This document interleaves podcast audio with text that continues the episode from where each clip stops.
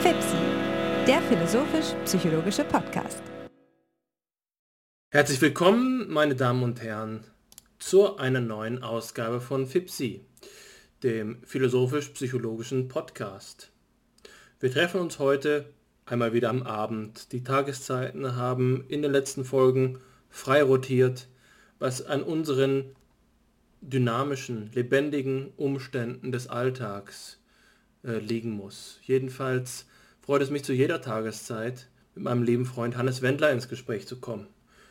Guten Abend, Hannes. Hallo Alexander, es ist schön, dass wir wieder die Zeit finden, um zu sprechen. Es ist diesmal die erste FIPSI-Episode, die ich an meinem neuen Wohnzimmertisch ähm, aufnehme. Das ist insofern etwas sehr Schönes, ähm, weil hier das Licht schöner ist als am Schreibtisch. Ähm, das kann ja sozusagen schon dienen als Ersatz für das Gespräch über das Wetter. Das ist unverändert schön, frühlinghaft. Ähm, thematisch haben wir heute wieder eine Episode, die ähm, etwas ungewöhnlich ist, vielleicht für den philosophisch-psychologischen Podcast, insofern es kein Thema betrifft, das jetzt spezifisch wäre nur für die Philosophie oder die Psychologie, sondern in einer Weise reflektiert darauf, was philosophisch-psychologisch in dieser Bindestrichkonstruktion denn bedeuten kann. Es ist ja das Thema heute die Interdisziplinarität und ich bin gespannt, äh, was du uns dazu vorbereitet hast heute. Über Disziplinen haben wir in der Vergangenheit schon mehrfach gesprochen. Was heißt es wohl, Disziplinen, ähm, Disziplinarität bestimmen zu können, die Psychologie als eine Wissenschaft bestimmen zu können? Ein Thema, das uns wahrscheinlich im Großteil aller bisher veröffentlichten Folgen von FIPSI beschäftigt hat, der Psychologie als einer Wissenschaft auf die Sprünge zu kommen. Bei der Philosophie haben wir uns da stärker zurückgehalten. Das ist eine so altehrwürdige und grundsätzliche ähm, Art und Weise des Denkens, Art und Weise des Forschens, dass man vielleicht dazu genötigt, sich genötigt fühlt, die Philosophie überhaupt nicht als Disziplin zu betrachten, insofern als sie selbst der Disziplinarität vorausgeht, insofern als ihr unzeitgemäßer Charakter sich der Disziplinarität entzieht. Aber auch sie kann man als Disziplin begreifen ähm, und der Begriff der Interdisziplinarität legt genau das nahe. Äh, wenn wir ihn begriffsanalytisch auffassen, erst einmal bei dem Hauptwort zu Beginn, bei der Disziplin, aber das ist auch nicht alternativlos. Es droht zugleich äh, eine Gefahr, wenn man so beginnt, nämlich die spezifische Art und Weise der Begriffsverwendung zu vernachlässigen. Denn es geht nicht einfach nur darum, dass Disziplinen gesetzt werden, zwischen denen dann irgendeine Art von Kommerz äh, ablaufen kann, sondern Interdisziplinarität kann ihrem eigenen Anspruch nach auch etwas anderes bedeuten, was über die Disziplinen hinausgeht, was die Disziplinarität selbst in Frage stellt. Aber genau ähm, bei dieser Art und Weise des Denkens, also das andere, der, des Jenseits der Disziplinen liegende, das die Disziplin, Interdisziplinarität auf den Plan ruft, zu verstehen, ist gerade eine Herausforderung, die uns doch am Ende dahin zurückführt zu fragen, was denn überhaupt Wissenschaft sei. Wissenschaft, so dass wir in ihr von Disziplinarität sprechen können. Ähm, Disziplin erst einmal als eine Form von Gliederung verstanden, ist sicherlich der einfachste Weg, um sich dem Thema zu nähern. Und deswegen möchte ich ihn auch wählen. Wir reden in der Wissenschaft davon, dass sich einzelne Sachbereiche der Untersuchungen durch den Menschen anbieten, sich ihr erschließen. Wir haben Probleme, wir haben Gegenstände, wir haben ähm, ontologische Felder, die man vielleicht als regionale Ontologien bezeichnen kann, wenn man dafür die Philosophie verwenden kann. Es gibt jedenfalls etwas in all dem, worüber sich denken lässt, was stärkere Ähnlichkeiten hat, äh, untereinander Ähnlichkeiten hat als andere. Es gibt gewisserweise, um es empirisch auszudrücken, Cluster. Cluster ist dafür der empirische Begriff. Cluster heißt so viel wie ähm, Distanzmuster. Muster, die uns erlauben, Gruppierungen vorzunehmen auf der Grundlage von Näherbeziehungen. Ähm, wenn man also die Fülle von all dem nimmt, worüber man sprechen kann, worüber man denken kann, dann ergeben sich dabei die unterschiedlichsten äh, Kombinationen und einige sind wohlgeformt, andere nicht, sagen wir einfach mal. Wir nehmen eine Disziplin und sie soll sich jetzt mit ähm, dem den Phänomenen der Thermodynamik auseinandersetzen und sie soll sich mit den Problemen der, ähm, äh, der Sozialstrukturanalyse äh, auseinandersetzen, dann ist das eine artifizielle Konstruktion. So eine Disziplin wird es nicht geben. So eine Gliederung entzieht sich unserem, äh, unserem Möglichkeitsspektrum. Es gibt einen gewissen Widerstand ein Widerstand. Aber was ist das für ein Widerstandserlebnis? Was ist das für ein Widerstandsereignis? Das ist das Ereignis, das äh, doch eigentlich das Urphänomen von Disziplinarität sein müsste. Wir haben ähm, hier eine, ähm, eine gegenstandsverfügbare Gegenstandsmenge äh, und dieser Menge können wir nun einzelne Kombinationen nehmen und das äh, ergibt dann entweder wohlgeformt oder nicht wohlgeformte Disziplin. Äh, das ist eine formale Zugangsweise zu dem Problem, der natürlich dann die inhaltliche ähm, Bringschuld entspricht, zu sagen, wie kann es sein, dass dieser Widerstand aufkommt? Was in der Welt führt einige Sachverhalte stärker zusammen als andere? Deswegen ist die Frage der, äh, der Disziplinarität eine Frage, die man beantworten kann, indem man Bezug darauf nimmt, was eigentlich gedacht werden kann, was das Möglichkeitsfeld des Denkens ist. Was sind die möglichen Gegenstände des menschlichen Denkens? Und diese Gegenstände lassen sich dann kategorisieren und diese Kategorien entsprechen dann vermutlich den Mustern, äh, die wir gerade suchen, die Disziplinen ausmachen. Wenn wir also sagen, der Mensch ist ein denkendes Wesen und im Denken dieses Wesens tauchen ausgedehnte und zeitliche Phänomene auf, dann kann man schon aus dieser Kategorisierung äh, schließen, dass es für diese beiden äh, voneinander unterschiedenen Felder auch Disziplinen geben könnte, die man dann voneinander abgrenzt. Das ist eine Zugangsweise, die ähm, die die Sache in den Vordergrund stellt. Sie ist in letzter Instanz verwiesen an eine Ontologie, an eine Bestimmung des Seins, nach der wir dann ausmachen können, wo diese Kategorien möglich sind und wo sie unmöglich sind. Welche Kategorien notwendig sind und welche Kategorien nur kontingent erfolgen. Eine andere Perspektive ist demgegenüber zu sagen, Ontologie eine Metaphysik des Seins, eine Kategorisierung allen möglichen Denkens in einem logischen Muster, in das dann die Disziplinen hineinfallen, ist ausgeschlossen. Das ist eine Ambition, die die Menschheit zweieinhalbtausend Jahre mindestens verfolgt hat und zu keinem Ende gebracht hat. Es ist das Versuch, der Versuch, ein, äh, eine Säulenheile zu errichten, die nach ewigen Gesetzen äh, über das Sein waltet und äh, wie ein Gerichtshof darüber verfügt, was die Normen des Denkens sind, wohingegen die empirische Realität zeigt, dass wir so etwas Statisches gar nicht vorfinden können, weil unser Vermögen zur Erkenntnis beschränkt ist.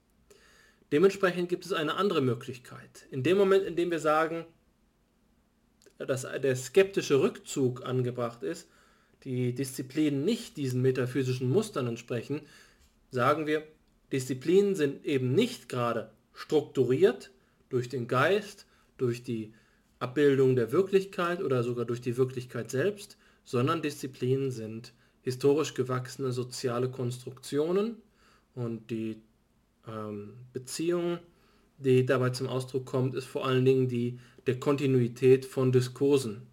Könnte man also sagen, dass sich jemand einmal die Idee der Natur überlegt hat, dass jemand darauf gekommen ist, über das Natürliche nachzudenken. Und daraus hat sich dann in einer äh, meinetwegen auch bergab und bergan gehenden Geschichte ergeben, dass wir heute die Idee der Naturwissenschaften pflegen, die Sciences, der es eben gerade entspricht, das, was einst Natur genannt wurde, jetzt systematischer, komplexer, anspruchsvoller, aber in letzter Instanz doch willkürlich äh, zu betrachten. Da sieht man unmittelbar, das ist eine diametral entgegengesetzte Perspektive. Hier wird nicht die Struktur der Disziplin aus einer notwendigen Verfassung des Seins abgeleitet, sondern es wird eine gewisse Willkür, eine kultur-, sozial-, wissenschaftsgeschichtliche Willkür attestiert, aus denen die Disziplinen entstanden sind. Je nachdem, für welche Art und Weise Wissenschaft zu erklären, die Entstehungsgeschichte der Wissenschaft zu erklären, wir uns entscheiden, ergibt sich freilich auch ein anderer Sinn von Interdisziplinarität. Interdisziplinarität im ersten Sinne ist ein Feld, das die Grenzen der ähm, Cluster oder die Grenzen der metaphysischen Kategorien übersteigt und die Beziehungen zwischen ferner voneinander entfernten Seinsbereichen zu untersuchen beginnt. Interdisziplinarität im zweiten Sinne kann ein transformativer Prozess sein, bei dem die ähm, Kontexte, die sich sozialgeschichtlich etabliert haben, aufgelöst werden, hinterfragt werden, relativiert werden, in der die ähm, Art und Weise, wie die Wissenschaften historisch gewachsen sind, in Frage gestellt werden. So haben wir also zwei verschiedene Möglichkeiten über die Grundlage von dem Begriff der Disziplinarität in der Wissenschaftsphilosophie nachzudenken.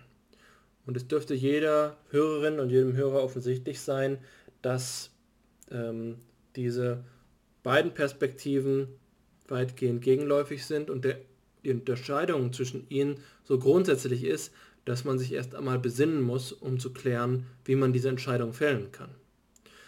Die Art und Weise, wie die Entscheidung gefällt wird, um nicht äh, zu sagen, wie sie zu äh, fällen ist, in jüngerer Zeit ist gerade, dass die Wissenschaftsgeschichte als ein bloß historischer Prozess verstanden wird, gerade aus diesem skeptischen Grund, sich davor zurückziehen zu wollen, regionale Ontologien des Seins vorzunehmen. Das Kriterium für solche metaphysischen, über die Zufälligkeit der Geschichte hinausgehenden Auffassungen ähm, ist zu anspruchsvoll.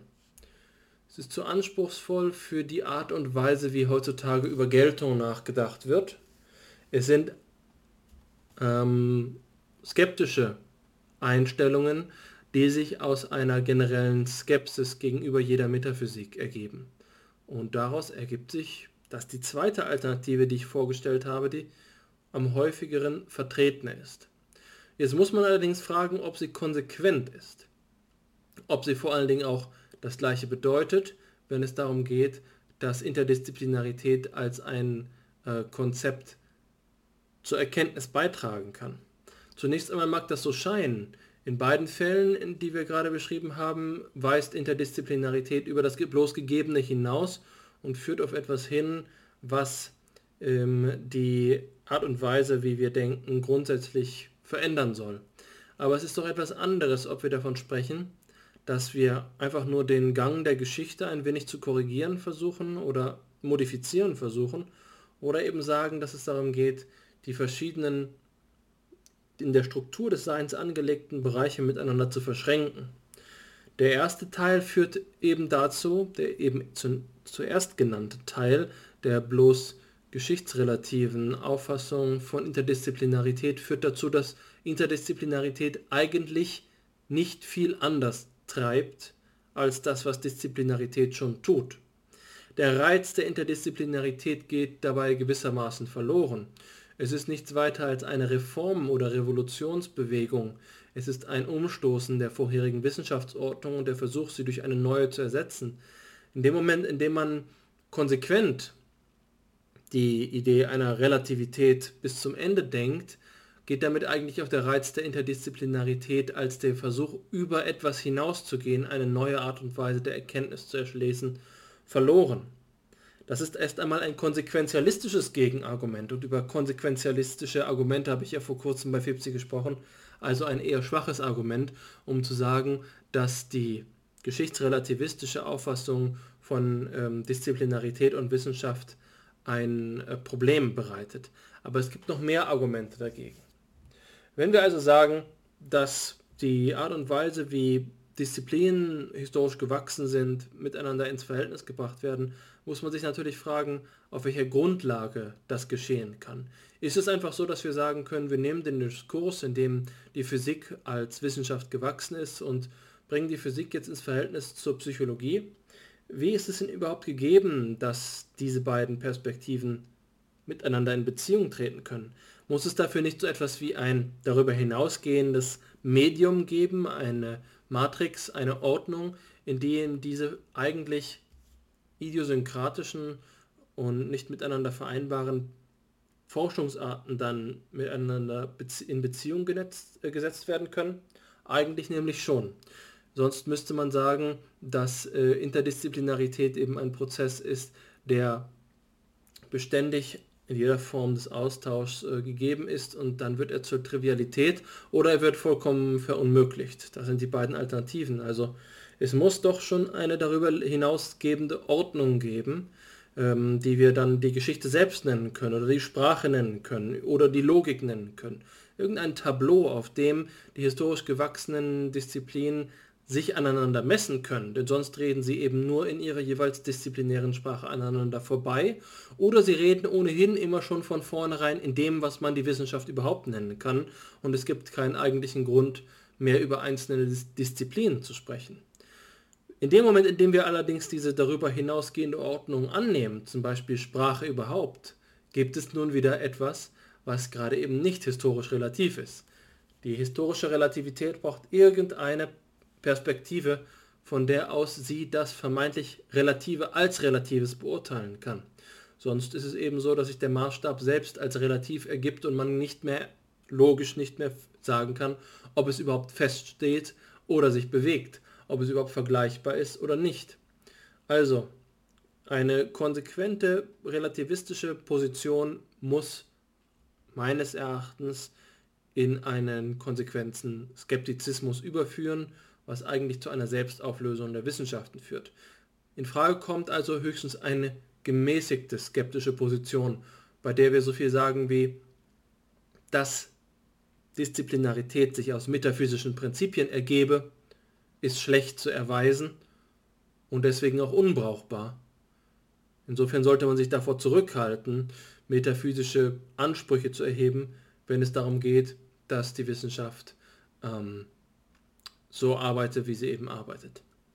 Insofern denke ich, dass es recht leicht zu, einzusehen ist, dass die Tendenz des postmetaphysischen Zeitalters, die Auffassung von Wissenschaft nicht von philosophischen Prinzipien abhängig zu machen, nur eine Übergangslösung sein kann, die letztlich den wissenschaftlichen Prozess in ihrem Wesen entweder transformieren muss oder in letzter Instanz doch an die Philosophie als eine ordnende Einheit, als dasjenige, was den Zusammenhang erkennt oder stiftet, angewiesen ist.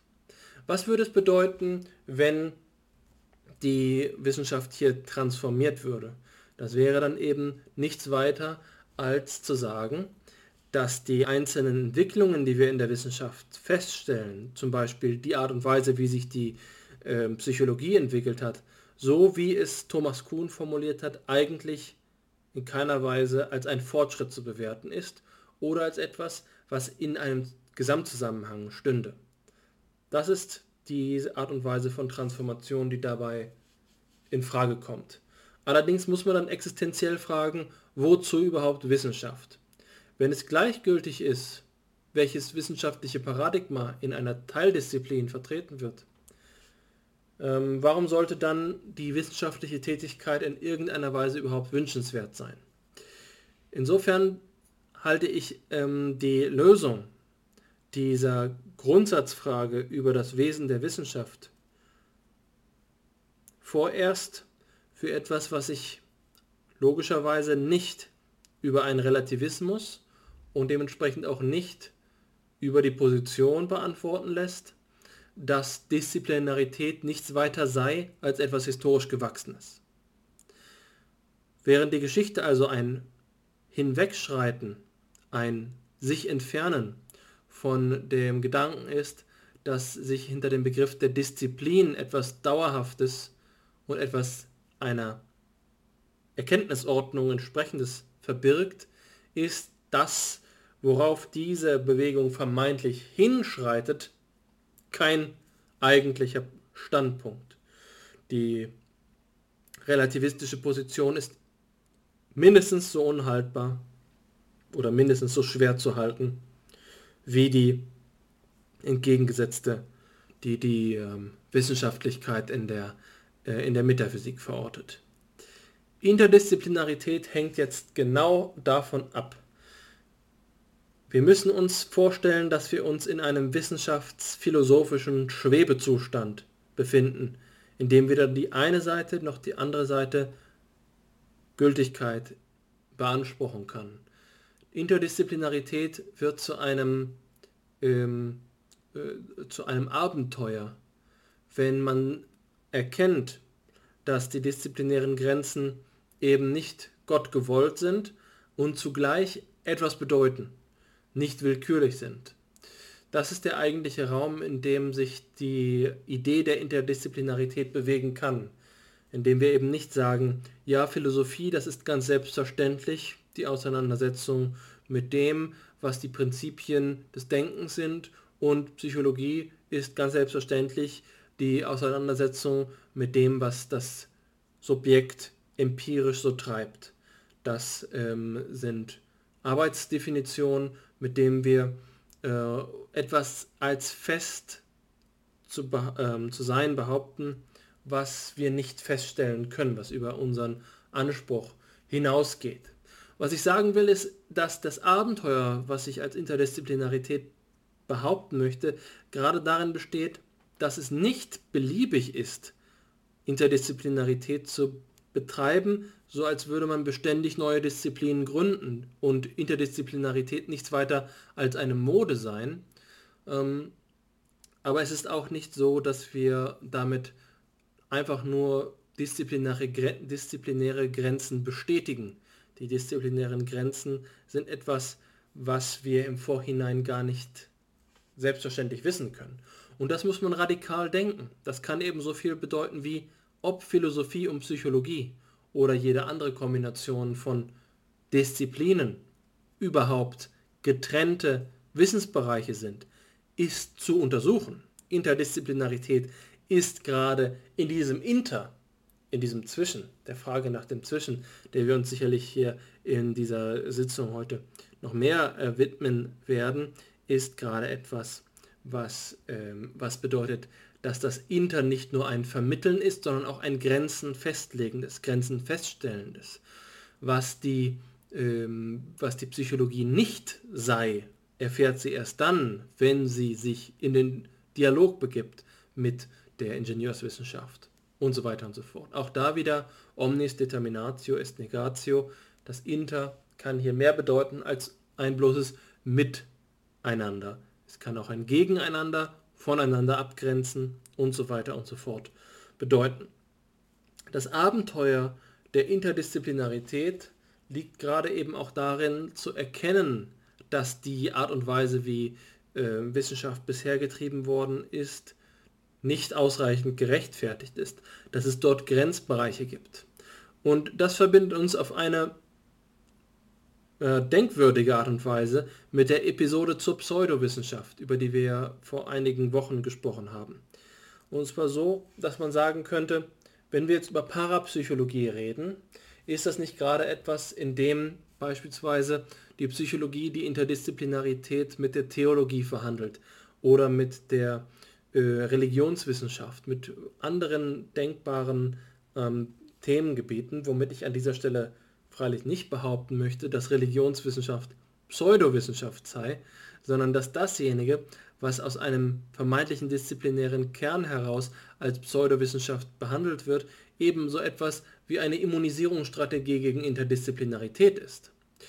Und das klingt jetzt so, als würde ich das ablehnen, als würde ich sagen, Immunitäts Immunisierungsstrategie bedeutet Schwäche. Aber so einfach ist es wiederum auch nicht. Denn Disziplinarität sollte bei dem Ganzen nicht gering geschätzt werden. Was eine Disziplin überhaupt handlungsfähig macht, ist unter Umständen auch gerade Interdisziplinarität zu einem gewissen Grad zu vermeiden. Deswegen auch der Titel Sinn und Widersinn der Interdisziplinarität. Ich möchte meine ähm, Zusammenfassung äh, der Perspektive, die ich auf diesen Themenbereich habe, mit einem Gedanken abschließen, der sich ähm, in der Literatur findet, wenn wir ähm, uns die Frage stellen, was denn der Sinn von Interdisziplinarität ist und ob Interdisziplinarität äh, wünschenswert ist. Äh, dort findet sich die Begrifflichkeit von starker und schwacher Interdisziplinarität. Und ohne diese Differenzierung zu kennen, die ich im Zuge meiner Recherchen für die heutigen Sitzungen bei Jürgen Mittelstraß auch nochmal wiedergefunden habe, habe ich den Begriff selbst schon vor einiger Zeit verwendet, wenn es ähm, um dieses Gespräch ging, was denn Interdisziplinarität für die Psychologie bedeuten könne. Schwache Interdisziplinarität und starke Interdisziplinarität verwendet Mittelstraß so, dass er starke Interdisziplinarität als Transdisziplinarität bezeichnet. Dieser ähm, Verwendungsweise des Begriffes möchte ich nicht ohne weiteres mich anschließen. Nach meiner eigenen Art und Weise, die Begriffe zu verwenden, ist schwache Interdisziplinarität eine Disziplinarität, äh, eine Form, die die Disziplinarität ähm, bestätigt, die dabei das Abenteuer nicht angeht, sondern den Bereich des Zwischen zwischen den Disziplinen als eine ähm, Art und Weise des bloßen neutralen Feldes begreift. Also unterstellt, die Disziplinen stünden fest oder, das wäre eben die eine Perspektive, die ich dargestellt habe, die Disziplinen stünden entweder metaphysisch fest oder historisch fest.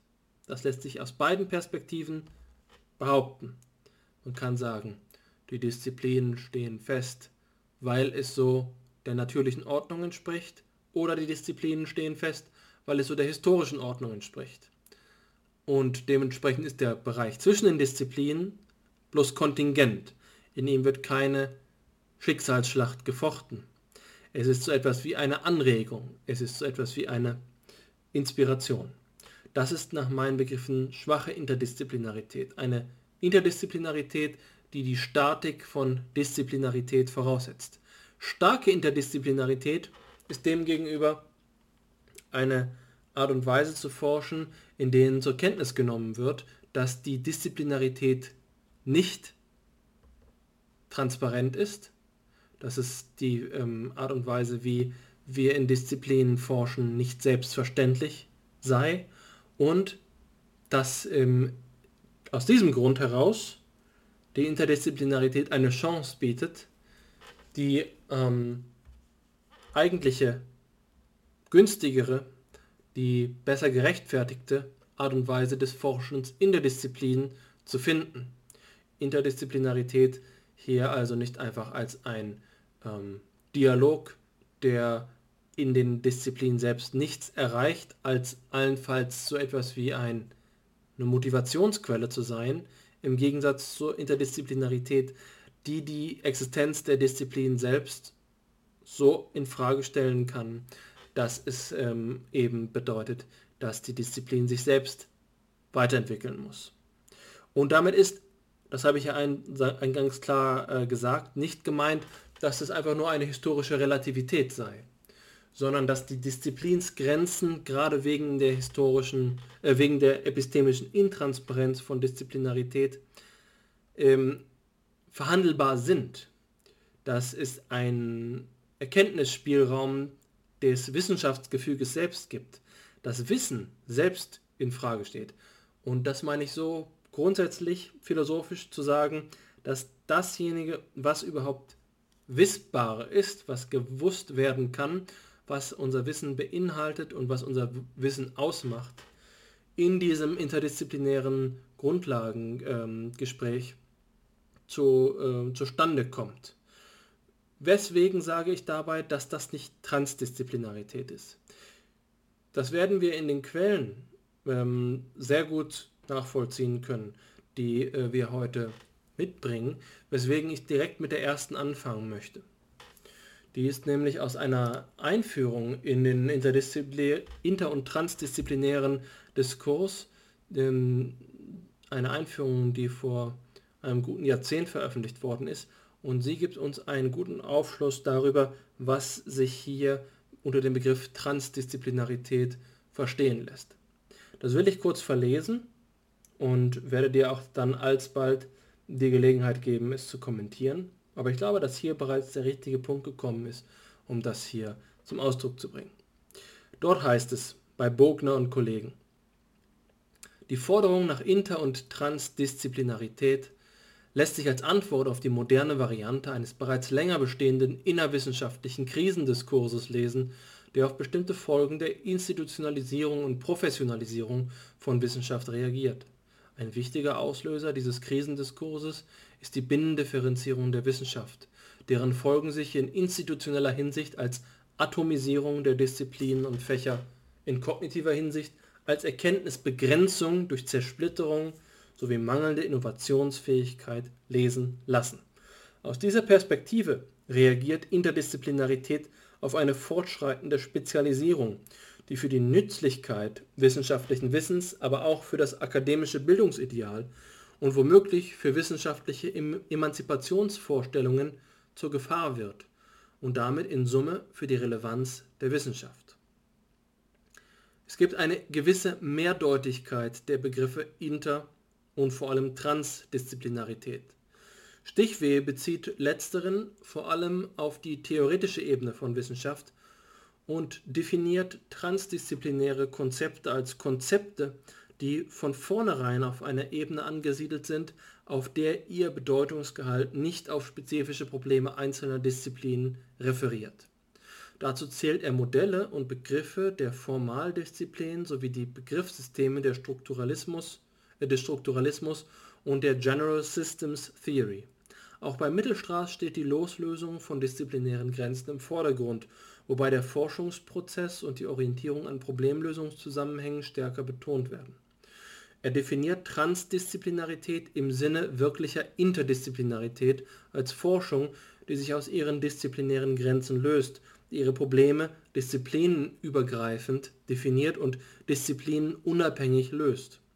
Demgegenüber steht ein Transdisziplinaritätsverständnis, wie es sich im Bereich des Mode-2-Ansatzes der Post-Normal Science und der Nachhaltigkeitsforschung etabliert hat und das vor allem durch die Beteiligung wissenschaftsexterner Akteure bzw. der betroffenen Öffentlichkeit gekennzeichnet ist. Die zu lösenden Probleme sind hier immer gesellschaftliche. Die Zielsetzung ist, nicht nur harte Fakten, sondern auch sozial robuste robustes Wissen bereitzustellen. Da ist äh, dieses Zitat am Ende, das einen guten Einblick gibt, womit wir es hier zu tun haben. Das, worauf ich vor dem Verlesen des Zitats Bezug genommen habe, ist die Passage, in der dargestellt wird, was die Mehrdeutigkeit des Begriffes Transdisziplinarität ausmacht.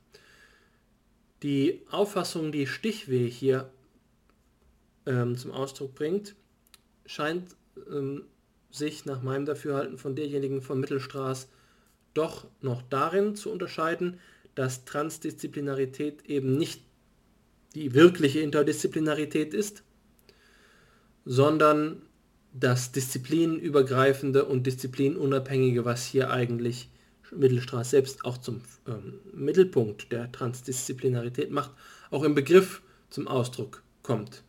Ich würde also sagen, schwache und starke Interdisziplinarität sind auf die Disziplinen bezogene Begriffe. Transdisziplinarität ist diejenige Form von Forschung, die davon unabhängig ist, die die Disziplinen übergreifend oder besser gesagt, äh, die durch die Disziplin vorausgesetzt ist ähm, oder die jenseits aller Disziplinarität begriffen werden müssen.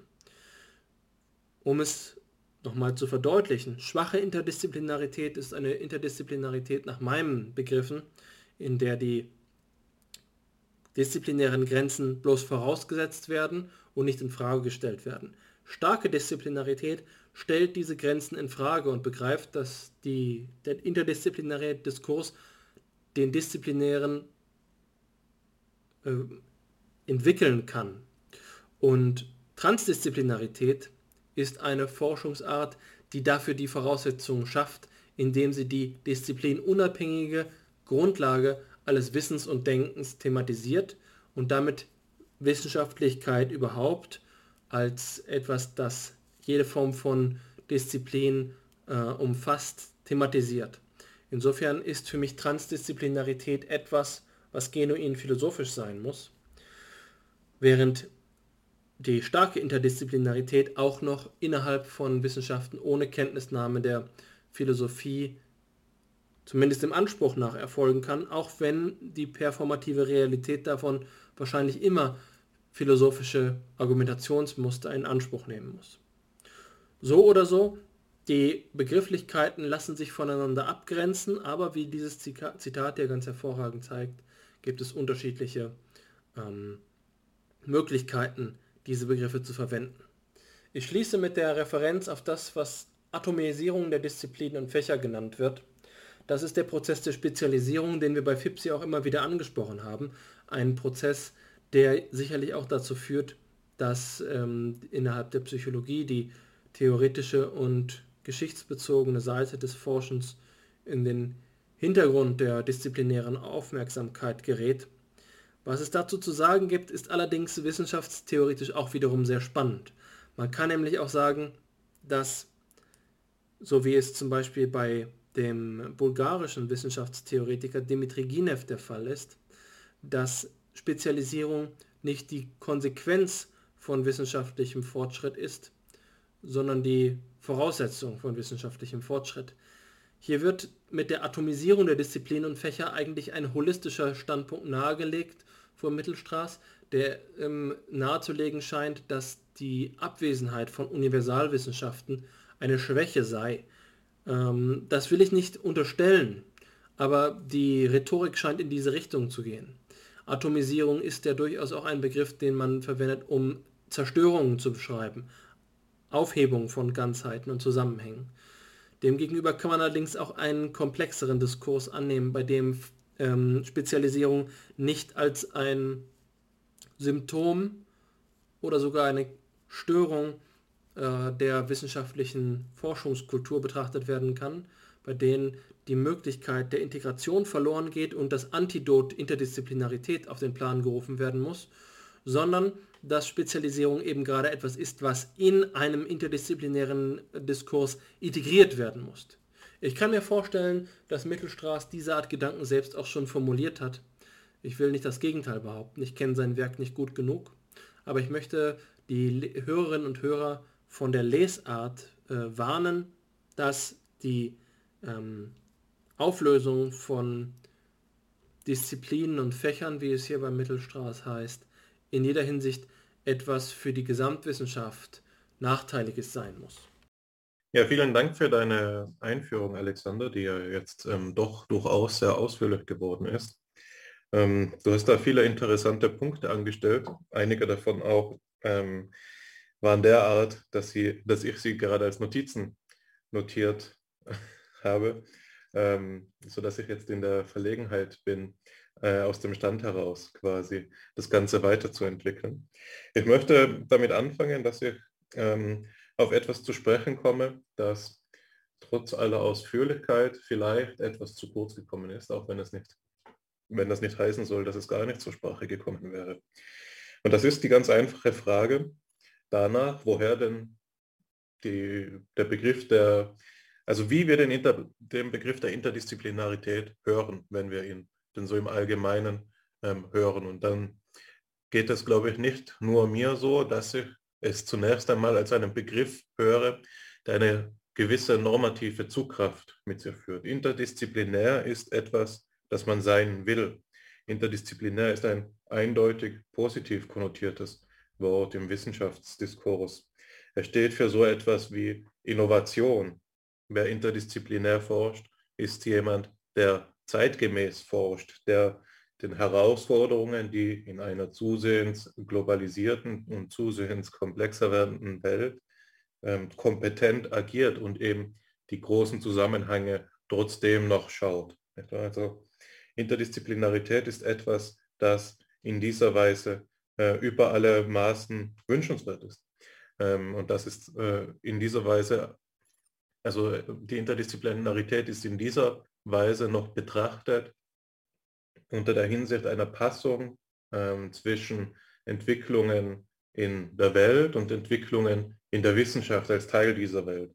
Aber wenn man das Ganze wissenschaftspolitisch betrachtet, dann ähm, ist Interdisziplinarität natürlich auch etwas, was die äh, akademische Karriere attraktiv werden lässt. Wer interdisziplinär forscht oder wer heutzutage forscht, wird interdisziplinär forschen.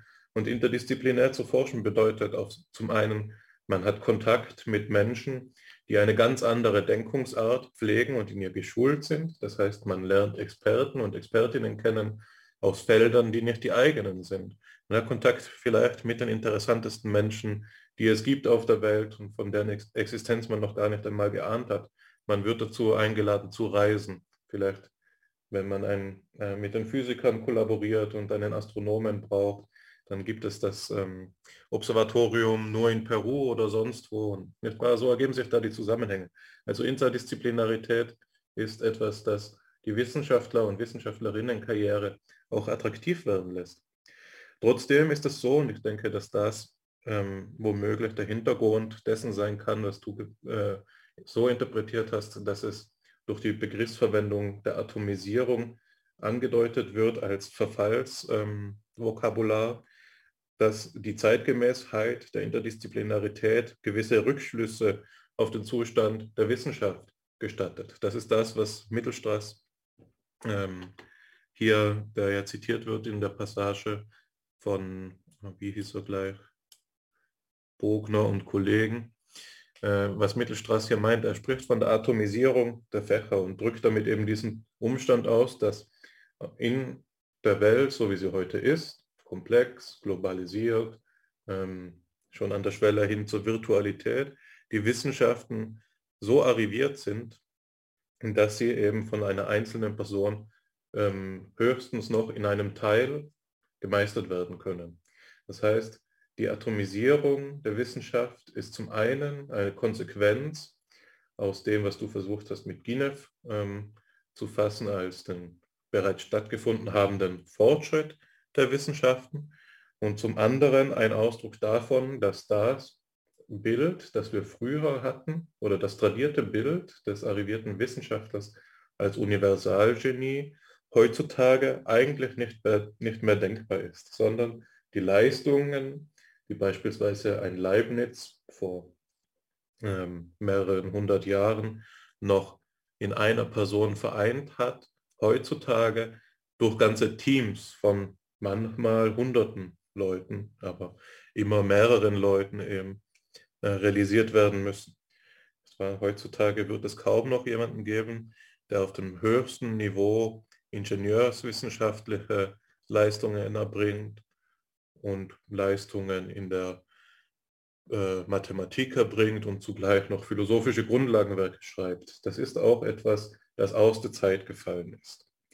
Und das ist etwas, äh, aus diesem etwas können wir eben einen zweiten, diesen, diesen zweiten Begriff des Titels der heutigen Episode ins Spiel bringen. Diese Episode heißt ja vom Sinn und Widersinn der Interdisziplinarität.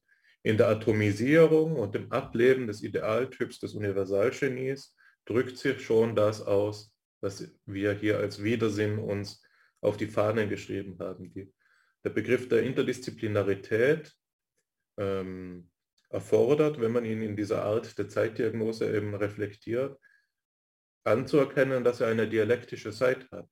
Äh, auf der einen Seite ist der, der Versuch, das zu emulieren, da stimme ich ganz mit dir überein, was früher einmal typisch für die Philosophie war und das mit Jaspers äh, was Jaspers äh, einmal angesprochen hat als die Richtung auf das Ganze, das ist ja das, was die Interdisziplinarität oder die Transdisziplinarität ähm, ist jetzt für diesen Zusammenhang gerade nicht so wichtig, versucht zu emulieren, ähm, das eben zu rehabilitieren, diese Richtung auf das Ganze. Das heißt, ähm, zu kompensieren, dass das Universalgenie oder das alte Bild des Philosophen, der in allen Disziplinen bewandert ist, nicht mehr realisiert werden kann.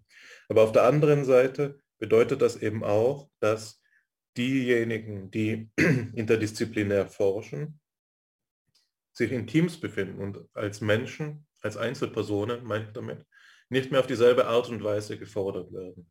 Man könnte es überspitzt so sagen, dass nichts jemanden daran hindert, ein Spezialist zu sein, der nichts von Kunst versteht und trotzdem auf der meistzitierten kunstwissenschaftlichen Publikation ähm, von 2021 zu stehen. Das ist auf keinen Fall ausgeschlossen mehr heute. Es kann beispielsweise ist es dann jemand, der die Pigmentanalyse der verwendeten Farbstoffe gemacht hat, der da mit draufsteht. Also das bedeutet in weiterer Konsequenz, dass die Forschungslandschaft eine Ebene der Intransparenz entwickelt. Das ist eine eigene Kunst zu interpretieren, herauszufinden, auf Grundlage der Stellung in der Auflistung der Autoren und Autorinnen, wer wohl welchen Teil geleistet hat. Natürlich gibt es da fächerabhängig gewisse Konventionen. Der Erstautor ist der, der die meiste Arbeit leistet. Die Letztautorin, die, die das Projekt überschaut und in der Mitte reiht sich und wuselt sich so alles zusammen. Aber was ist, wenn jetzt wirklich mehrere Autoren wirklich substanzielle Teile äh, eigenständig geschrieben haben? Wie ordnet man das Ganze dann? Da kommt das an seine Grenzen und da gibt es inzwischen auch schon Mittel und Wege, das zu umgehen, indem man eben ähm, so Author Contribution Statements heißt das auf Englisch, also Beteiligungserklärungen in die Publikationen anfügt, die das eben offenlegen. Aber das nur am Rande. Die Frage, auf die ich jetzt gerade schon übergegangen bin, nämlich ist die, die eigentlich interessant ist und die es mir gestattet, von der Ebene der Zeitdiagnose auf die Ebene des Personalismus überzugehen. Die Frage, die mir vorschwebt, ist die Frage danach gewesen, wer es ist, der interdisziplinär forscht. Also wer ist der oder die interdisziplinäre Forscherin oder der interdisziplinäre Forscher. Die naheliegende Antwort ähm, ist natürlich die, dass es die sogenannten Tausendsasser sind. Die Leute, die Forscherinnen und Forscher, die eben Talente haben, die ähm, auf verschiedene, auf das Zugehörigkeitsgebiet verschiedener äh, Disziplinen fallen. Die Idee des Tausendsassers der, die ja deutlich wenig illuster klingt wie die Idee des Univers Universalgenies, ist insofern aufschlussreich, als sie gestattet zu sehen, dass es so etwas geben muss, was du Ordnungsgefüge genannt hast in deiner Reflexion auf das Inter, in der Interdisziplinarität, aber auch auf der Ebene der Einzelperson. Es muss so etwas geben wie eine Einheit, in der sich dieses Inter ereignen kann. Sonst ist es eben ein bloßes Nebeneinander. Das heißt, konkret gesagt, der einzelne Forscher, die einzelne Forscherin, die den Zusammenhang überblickt, kann verschiedene Methoden anwenden und das, was sie ins Gespräch bringt, ist eben die Gesamtschau durch die Einzelperson selbst. Ähm, auf diese, auf diese, wenn wir uns äh, auf die Idee des Tausendsatzers verständigen, stellt sich natürlich die Frage auch unter dieser personalistischen Betrachtungsrichtung, ob es erforderlich ist, um interdisziplinär zu arbeiten, tatsächlich auch geschult zu sein in den verschiedenen Disziplinen. Das ist ein Thema, über das wir beide nicht unvoreingenommen sprechen können, weil wir beide ja eine doppelte Ausbildung durchlaufen haben in den Wissenschaften sodass ähm, wir wahrscheinlich dazu geneigt wären zu sagen, aufgrund auch einer gewissen Integrationsbemühung in unserem eigenen, eigenen Lebensnarrativ, dass es so sein muss, dass man, um eben eine der ersten Wendungen zu wiederholen, die du mir einmal in diesem Zusammenhang gesagt hast und die bei FIPSI auch schon mehrmals gefallen ist, dass man mit beiden Beinen in beiden Disziplinen stehen muss. Also die Transformation des Tausendsassers in den Kentauren Man bräuchte eigentlich vier Beine und einen Kopf. Ähm, aber das einmal äh, zur Seite gelassen, wenn ich da schon über meine Befangenheit spreche. Was man auch sagen könnte, und ich denke, dass das die Idee der Transdisziplinarität ins Feld führt, jetzt in meiner Reflexion ist, dass die Frage danach, wer interdisziplinär forscht, auch so beantwortet werden kann, dass es diejenigen sind, die sachorientiert forschen und die sich infolgedessen vom Gegenstand ihres Interesses leiten lassen, ungeachtet der Konventionen oder der Mittel, die durch ihre Disziplin oder ihre disziplinäre Ausbildung ihr auferlegt oder zur Verfügung gestellt werden. Derjenige, der sachorientiert forscht, überschreitet, ohne es zu merken oder ohne es zu beabsichtigen, die Grenzen der eigenen Disziplinen und schöpft damit womöglich neue Disziplinen. Das ist der Sinn der Emanzipation in der ersten Quelle. Die sachorientierte Forschung emanzipiert sich ähm, vom disziplinären Denken, insofern ähm, die Disziplinengrenzen für sie von vornherein keine Rolle spielen.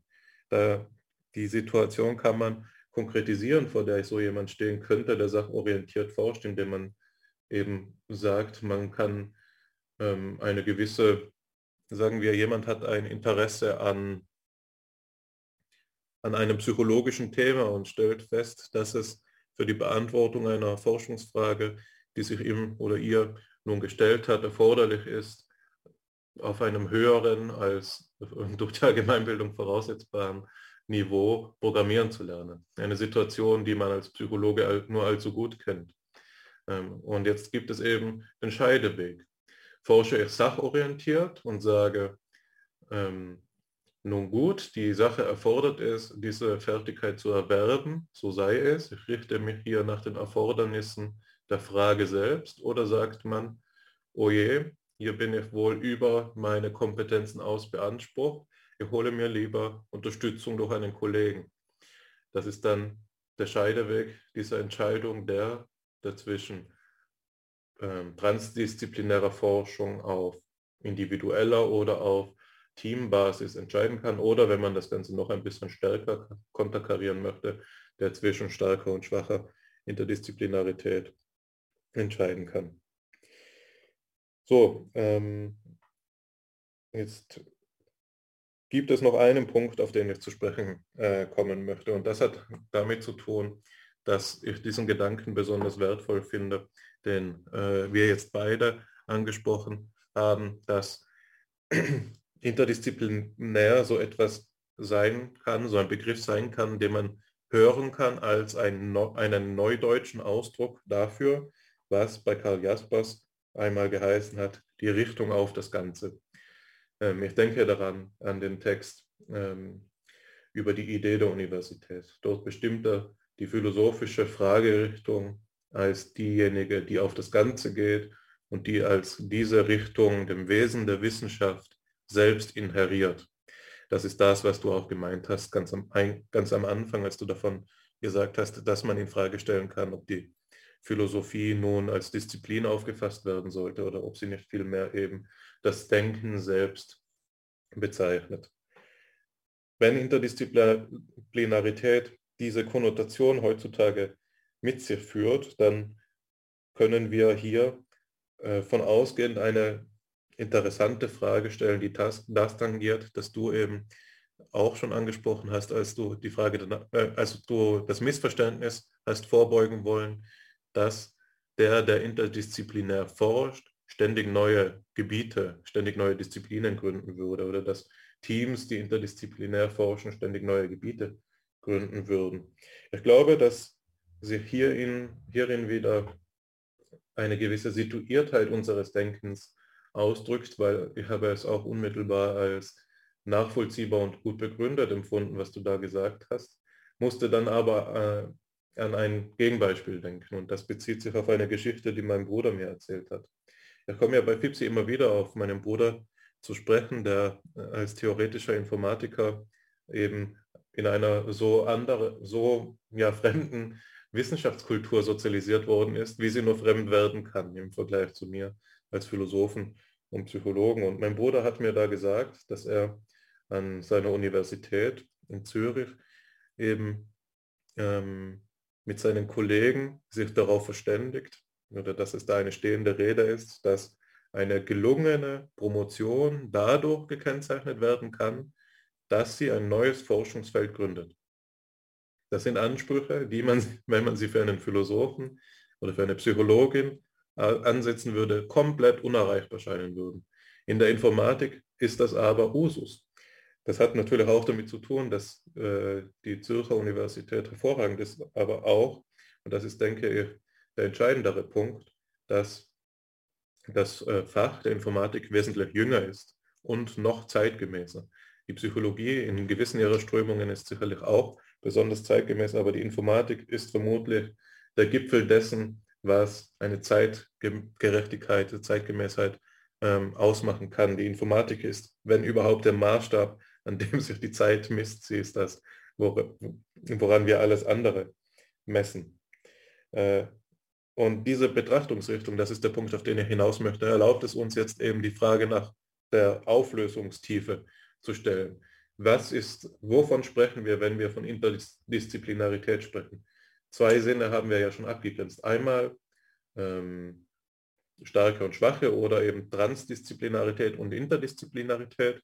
Einmal das, was jenseits der Disziplinen liegt und dann diese zwei Sinne, die du differenziert hast, die schwache Interdisziplinarität, die, die die Disziplinengrenzen voraussetzt, aber nicht reflektiert, sondern sich eben einfach wie ähm, im Ping-Pong die Bälle zuspielt oder die starke Interdisziplinarität, die eben die Disziplinen selbst entwickelt, dadurch, dass sie ähm, ihre Grenzen reflektiert. Aber jetzt gibt es einen weiteren Sinn und das ist der Mehrwert dieser Betrachtungsrichtung, die Interdisziplinarität innerhalb der Einzeldisziplinen. Disziplinarität ist ja eben ein Begriff, der diese Mehrdeutigkeit auch mit sich führt. Ich kann davon sprechen, dass die Philosophie eine Disziplin ist. Ich kann aber auch die Metaphysik, die Epistemologie, die Logik und so fort als Disziplinen der Philosophie ansprechen. Und gewisse große Leistungen innerhalb der Philosophie werden ja auch gerade dadurch erbracht, dass auf besonders unübliche oder bis dato nicht gesehene Weisen die innerphilosophischen Disziplinen miteinander in Dialog gebracht werden können. Das erste Beispiel, woran ich denken muss, ist die Charakterisierung, die Helmut Fahrenbach ähm, gegeben hat, wo er auf die Idee der philosophischen Anthropologie so reflektiert hat und da die ähm, kontroverse These aufgestellt hat, dass Max Scheler nicht der Gründungsvater der philosophischen Anthropologie ist, großgeschrieben, also dass er nicht der Erste ist in der Reihe von Scheler, Plessner und Gehlen, was heutzutage eigentlich als etablierter Standard gilt in der, in der Auf, äh, als Konvention gilt zumindest in der Aufschlüsselung des Feldes, sondern dass Max Scheler die, der äh, letzte Vertreter einer alten Tradition der philosophischen Anthropologie ist. Und zwar die die eine metaphysische Betrachtungsrichtung angewendet hat. Das ist ein Beispiel für das, was ich meine, weil die herkömmliche Art und Weise, Schelers Werk zu charakterisieren, dem gerade so, geradezu konträr entgegensteht. Da ist die Idee nämlich die, dass Max Scheler durch dieses brillante Manöver jetzt die Metaphysik zu rehabilitieren, gerade für dieses Thema, das als nahezu außerhalb der Philosophie äh, zu stehen verdächtig ist, weil es so empirisch ist. Also Max Scheler ist ja jemand, der die allgemeinst mögliche Disziplin mit dem Grenzbegriff Richtung der Spezialisierung der Philosophie in Zusammenhang gebracht hat und so eben diese Disziplin gegründet haben soll, der philosophischen Anthropologie. Hier sehen wir eine weitere Mehrdeutigkeit des Begriffs der Interdisziplinarität und die Notwendigkeit für diese vielen Begriffsdifferenzierungen die wir jetzt eingeführt haben. Schwache und starke Interdisziplinarität, ja, interdisziplinäre, ähm, innerdisziplinäre Interdisziplinarität, so müsste man es sagen, das, wovon ich jetzt gesprochen habe, und dann noch einmal dieses ominöse transdisziplinäre Selbst. Das Transdisziplinäre, auf das Trans, wenn man darauf zu sprechen kommen möchte, hat ja noch eine besondere ähm, eine, einen besonderen Beiklang, wenn man es eben vor dem Hintergrund dieser Frage nach der Disziplin Neugründung hört, weil es da ja darum gehen soll, ähm, Sachfragen zu behandeln, die von vornherein gar nicht durch die Disziplinen und die durch sie ge gesetzten Erkenntnismöglichkeiten mit erfasst werden können, sondern äh, von vornherein diese überschreitet. Da könnte man ja doch sagen oder die kritische Nachfrage stellen, ob der Transdisziplinaritätsbegriff damit nicht immer so etwas erfordert wie eine eigene neue Denkungsart.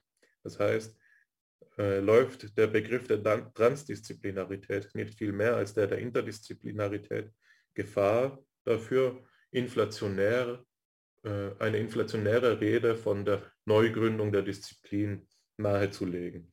Und ich denke, dass das sowohl wahr, wahr als auch Unsinn ist, weil es ähm, natürlich so ist, dass die großen Werke der Zeit, durch die wir auch unser Denken schulen, das, was man gemeinhin den Kanon nennt, ihrer Zeit immer so einen, einen transdisziplinären Beigeschmack haben müssen. Ansonsten wären sie wohl nicht epochemachend gewesen, in einer optimistischen Auffassung der Wissenschaftsgeschichte gesprochen jetzt, aber eben auch, ähm, aber es hat eben auch diese unsinnige Konnotation da, selbstverständlich. Der Begriff der Transdisziplinarität heutzutage auf allzu vielen Forschungsanträgen, äh, Bewerbungen und so weiter zu finden ist und es wohl fraglich ist, ob es, um diese zu verstehen, immer auch tatsächlich erforderlich ist, jetzt die ganzen Gewohnheiten des Denkens von sich zu schütteln und zu so etwas wie einer Horizontverschmelzung mit den genialen Forschern und Forscherinnen zu avancieren, um sie auch begreifen zu können. Genau, so viel einmal von meiner Seite zu diesem ähm, Themenkomplex der Interdisziplinarität. Ähm, ich hoffe, dass Punkte dabei waren, die dich jetzt auf neue Gedanken gebracht haben. Vielleicht das zur Zeitdiagnose. Während du sprichst, geht es mir ähm, etwas, äh, ich bin in einer ironischen Lage angekommen. Es ist nämlich so, dass ich bei deiner Rede über die Universalgelehrten an etwas gedacht habe, an das ich immer mal wieder gedacht äh, denke dass ich sogar in dem Buch, was wir hier neulich vorgestellt haben, verwendet habe, das ich mit Joachim Funke zusammengeschrieben habe. Es ist nämlich eine Differenzierung zwischen zwei Begriffen, die ich vor langer Zeit einmal gefunden habe bei Anatol Rapoport, Anatol Rapoport, dem Systemtheoretiker und Friedensforscher. Und bei Rapoport fand ich in einem Text, der politisch inspiriert war, die Gegenüberstellung von, und jetzt sind es eben diese Kategorien, bei denen ich mir nicht so sicher bin. Ich glaube, es sind die Intellektuellen und die Gelehrten, aber vielleicht sind es auch die Spezialisten und die Gelehrten. Jedenfalls zwei Typen. Und da ist es jetzt die entscheidende Frage, auf die ich komme, wenn ich, ähm, wenn ich über die ähm, über die Frage nach den Universalgelehrten nachdenke, was diese Einstellungen noch bedeuten können in der Gegenwart. Was kann es heutzutage noch bedeuten, sich einen Gelehrten oder eine Gelehrte zu nennen? Jedenfalls erkläre ich erst einmal, weswegen das eine ironische Lage ist. Die Lage ist ironisch, weil ich mich nicht erinnere, wo ich es bei Rapoport gefunden habe. Und immer mal wieder, wenn ich meine Texte, die ich von Rapoport habe, die Bücher, die ich von Rapoport habe, anschaue, denn ich habe mich früher für Systemtheorie interessiert und so bin ich auf Rappaport gekommen, ähm, dass ich ähm, die Stelle nicht wiederfinde und es deswegen nicht zitieren kann. Und das bringt mich darauf, dass ich ein Zitat schätze von Goethe, äh, das in etwa sagt, einen Vielleser danach zu fragen, was er gerade gelesen hat, ist ähm, so viel wie ein Gourmet zu fragen, was er letzte Woche gegessen hat. Und ich ähm, verstehe die, die Frage, äh, die, diese Analogie etwa so, dass jemand, der mh, hm, ganz im, in den Speisen aufgeht, unter Umständen auch den Überblick verlieren kann, äh, sich nicht mehr ganz so sicher ist, weil er kontinuierlich in den feinen Geschmäckern wohnt und sich dort nicht mehr ganz orientieren kann wegen der, wegen der Orientierung im, in der Zeit. Was war denn jetzt letzte Woche das, das Mittagessen? Und so ist das auch bei Rapoport. Ich kann es nicht rekonstruieren, wo ich dieses Zitat her habe. Und jetzt wollte ich dieses schöne Zitat von Goethe äh, suchen, während du sprichst. Und weiß, dass ich es bei Egon Friedel gefunden habe. Aber ich habe die Passage nicht gefunden. Und deswegen ist die Lage etwas ironisch, weil das Zitat, das für mich dafür steht, Zitate nicht wiederzufinden, von mir nicht wiedergefunden worden ist. Das ist eine Art Bibliorinth, in dem ich mich da verfange. Aber es bringt mich trotzdem nicht davon abzusehen, dass dieser Gedanke von Rapoport ähm, gegeben ist. Und ich habe ihn glücklicherweise dann in dem Buch in ähnlicher Weise bei jemand anderem wiedergefunden, ähm, der in, in, in ähnlicher Weise das etwas ausdrückt, in etwas stärker polemischer Art und Weise. Aber bei Stefan Strasser findet sich eben eine ähnliche Aussage über die Barbarei des Spezialistentums. Ich interpretiere das folgendermaßen. Es ist vielleicht zu viel verlangt für einen Menschen, der ähm, in einer Zeit lebt, in der die Wissenschaft um ein tausendfaches größer ist, als sie vor, ein, vor 200 Jahren gewesen ist. Umfangreicher schlichtweg. In allen Fragen mitsprechen zu können, weil insbesondere die Zugehörigkeit zu einer Disziplin weniger von Interesse abhängig ist als von Kenntnis. Beispielsweise habe ich in meinen Recherchen zu ähm, zur romantischen Philosophie gesehen, dass zahlreiche romantische Philosophen auf eine Bergbauschule gegangen sind, weil sie sich für Mineralogie interessiert haben. Das war eine Beziehung des Interesses. Natürlich haben sie dann auch teilweise in Bergbauministerien gearbeitet, wegen ihrer Kenntnis, aber es war vornehmlich erstmal so, dass Goethe über die Farbenlehre sprechen konnte, weil es auch noch so viel zu sagen gab das man durch bloßes Interesse beitragen konnte. Wenn wir also von Leibniz als Universalgelehrten sprechen, weil er ähm, die Infinitesimalrechnung, die äh, Integralrechnung mitgestiftet hat, dann liegt es auch zu einem gewissen Teil, und damit möchte ich, äh, möchte ich die äh, Geistesmacht von Leibniz nicht gering schätzen, dass es möglich war, ohne Kenntnis der Disziplin in ihrer Gänze auf diese Zusammenhänge zu kommen. Das soll, wie gesagt, keine Ausrede sein. Aber die Universalität bestand unter Umständen sozialstrukturell in anderen Dingen. Jetzt kommt aber die eigentliche Pointe. Ich will ja nicht, wie gesagt, nicht auf eine Entschuldigung hinaus. Die Einstellung kann dennoch zur Kenntnis genommen werden, die nämlich bei Rappoport oder bei Strasser dem Barbarentum der Spezialisierung oder eben den Intellekt, den bloß Intellektuellen, entgegengestellt wird. Und das ist, wie gesagt, eine Geisteshaltung. Das ist keine, äh, das ist keine, äh, keine praktische Errungenschaft, in der man tatsächlich sagen kann, dass all das eben bloß dazu gehöre zum Universalgelehrtentum, wenn man auch auf den entsprechenden Disziplinen einen Beitrag geleistet hat. Die Geisteshaltung ist der Grundgedanke und diese Geisteshaltung haben wir vor einiger Zeit diskutiert, vor ein paar Wochen diskutiert, als wir über Max Weber sprachen und es um den Begriff des Zusammenhangs, äh, um das Ganze ging, um das Ganze.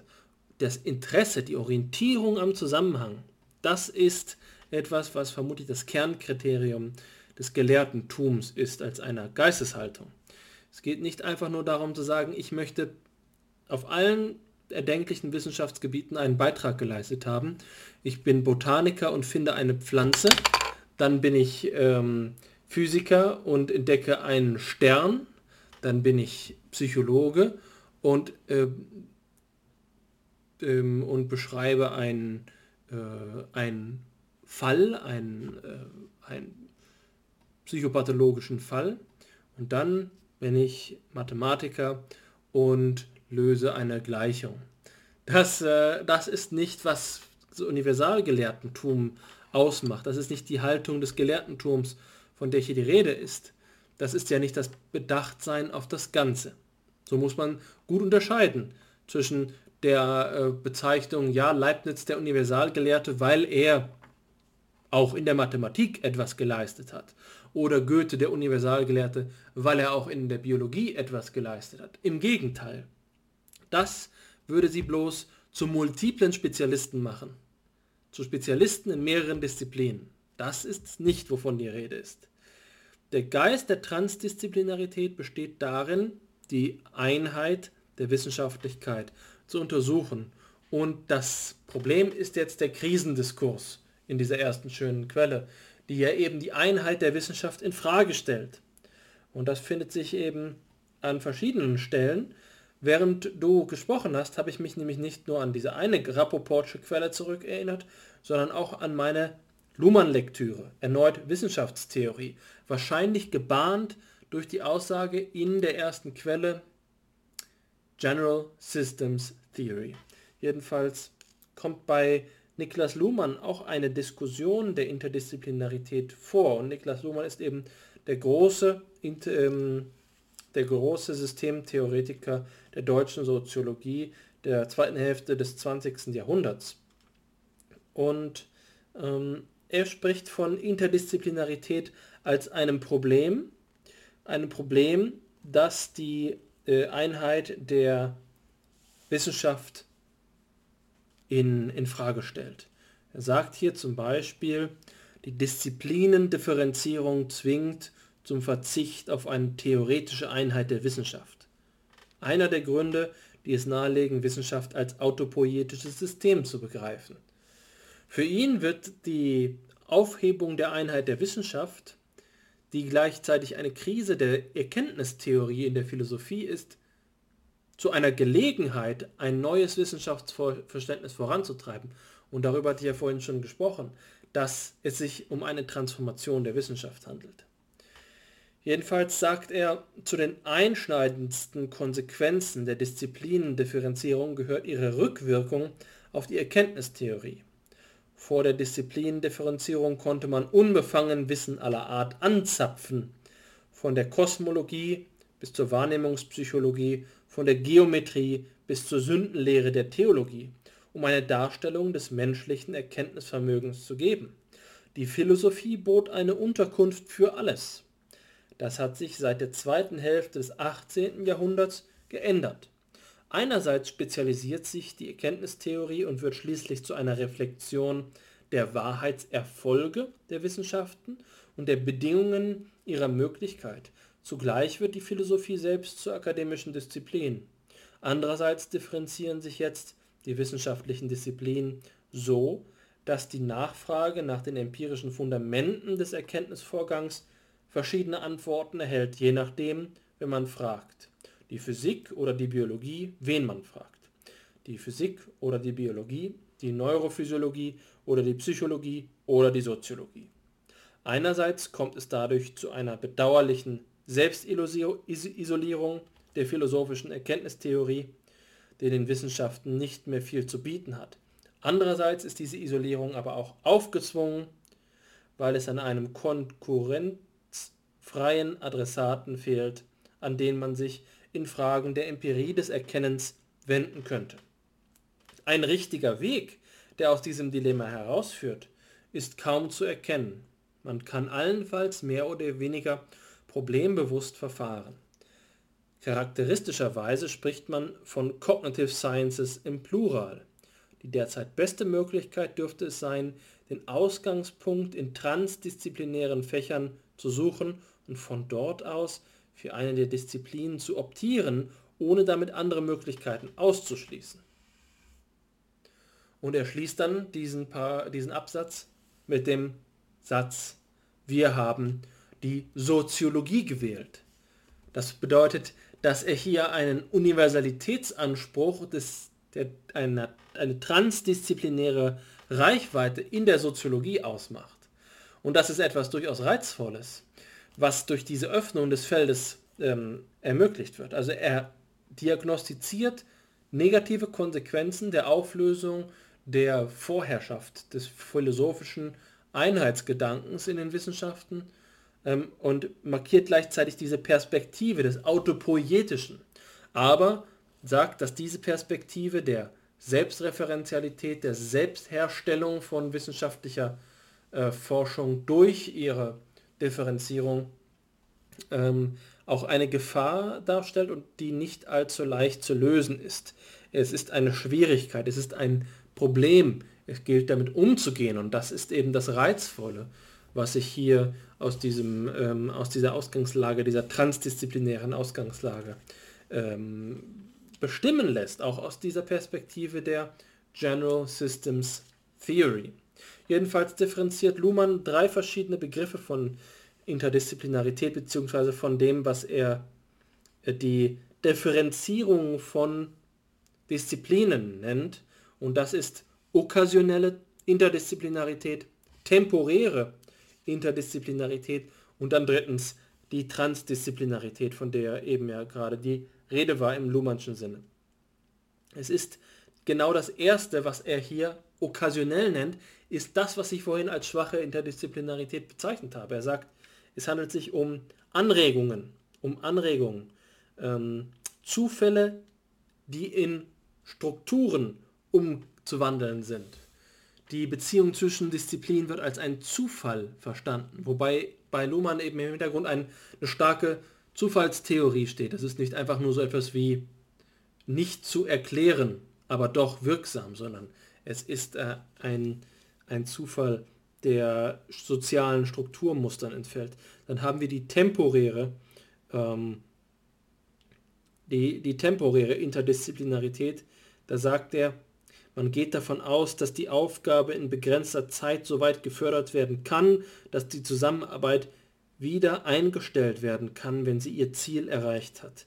Wenn es anspruchsvoll und mehr literarisch zugeht, heißen solche Projekte Diskurse und damit verbindet sich die Hoffnung, dass sie nach Abschluss des Projekts irgendwie weiterleben.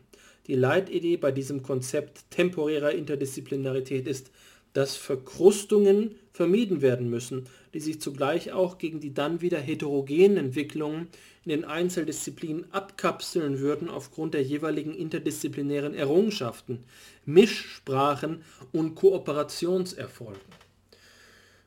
Ich will nicht behaupten, dass das das spezifische Analogon zur starken Interdisziplinarität sei, die ich vorhin angesprochen habe. Es ist doch wohl eher so etwas wie eine polemisierte Form davon, eine auch ernüchterte, eine profane Version davon, in dem es eben darum geht, auch mit dem Seitenblick gegen seine ähm, soziologischen Gegner, die kritischen Theoretiker, den Begriff des Diskurses etwas madig zu machen aber es ist wohl eher der Gedanke, dass es hier um die Dynamisierung des Diskurses geht.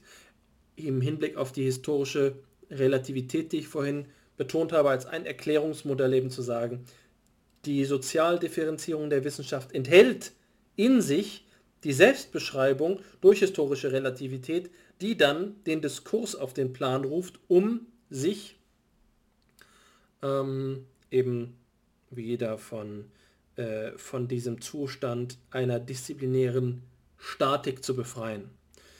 Und der letzte Teil ist, wie gesagt, die äh, Transdisziplinarität und die differenziert ich hier auch an einem schönen Beispiel, was das, glaube ich, auch für unsere Hörerinnen und Hörer einmal gut illustrieren kann, was damit überhaupt gemeint ist, was, was von diesem Grundlagendiskurs ähm, zu halten ist. Ähm, das vielleicht berühmteste Beispiel ist die Kybernetik. Auch die allgemeine Systemtheorie hat diesen Versuch unternommen.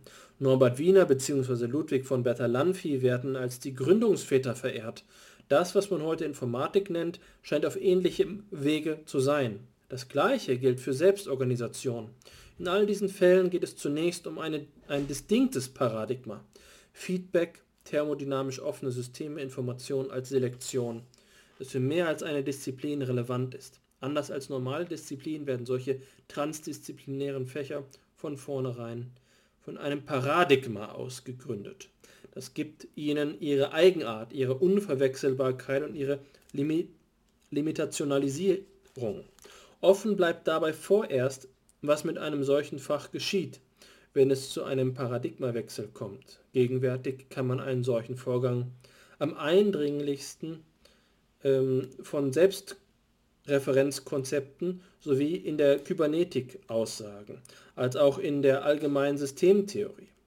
Und es scheint, dass damit die Unterschiede zwischen diesen beiden Fächern zurücktreten. Die Idee, die er hier ergänzt zu dem, was vorhin bereits über Transdisziplinarität gesagt worden ist, ist, dass die Basis von Transdisziplinarität ein Paradigma ist. Ein Paradigma, das wir vermutlich hier nicht unbedingt im Sinne von Kuhn verstehen sollten, als etwas, was ja gerade die Grenzen einer äh, Wissenschaft bestimmt, sondern eher so etwas wie eine epistemologische Stoßrichtung, in der sich dann die, ähm, die Disziplinen miteinander in Beziehung setzen können. Nun, das ist also eine Perspektive, die ich hier noch ergänzen wollte. Es ist äh, Niklas Luhmann, der hier in einer ähm, Repräsentationsfunktion, wenn auch nicht in der besten, zu der General Systems Theory steht, die von Bogner und Kollegen erwähnt wird. Warum sage ich das? Es ist eben so, dass Luhmann durch seine Idee der Autopoiesis, die ja hier in dem Zitat angebracht worden ist, die ähm, Grenzen der Systemtheorie, gerade eben der Theorie offener Systeme überschreitet. Bei Luhmann geht es um geschlossene Systeme, womit er eigentlich die Wende der Systemtheorie, die im 20. Jahrhundert erfolgt ist, nämlich dahin von offenen Systemen zu sprechen, die einander zum Gegenstand nehmen können, überwindet und die ähm, Konstitution von Systemen als eine Form der rekursiven Schließung begreift. Das ist, sind die Voraussetzungen, unter denen er von Autopoiesis spricht. Also, das ist ähm, eine Erweiterung der, der begrifflichen äh, Differenzierung, die wir jetzt hier über den Transdisziplinaritätsbegriff vorgenommen haben. Ich glaube, dass, äh, der, dass die Überlegung, auch wenn ich jetzt schon sehr viel Text vorgelesen habe, allerdings ganz gut mit der konkreten Beschreibung unserer zweiten Quelle zusammenpasst, nämlich ähm, der Idee von Jürgen Mittelstraß, den ich vorhin schon angekündigt habe, über den Begriff der Transdisziplinarität. Er schreibt hier in einem Aufsatz, in dem er die Transdisziplinarität methodisch zu formulieren versucht, das folgende. Mit der von Boerhaave Anfang des 18. Jahrhunderts formulierten und später von Lavoisier ausgearbeiteten Wärmestofftheorie wird Wärme, da sie eben als Stoff aufgefasst wird, zum Gegenstand der Chemie.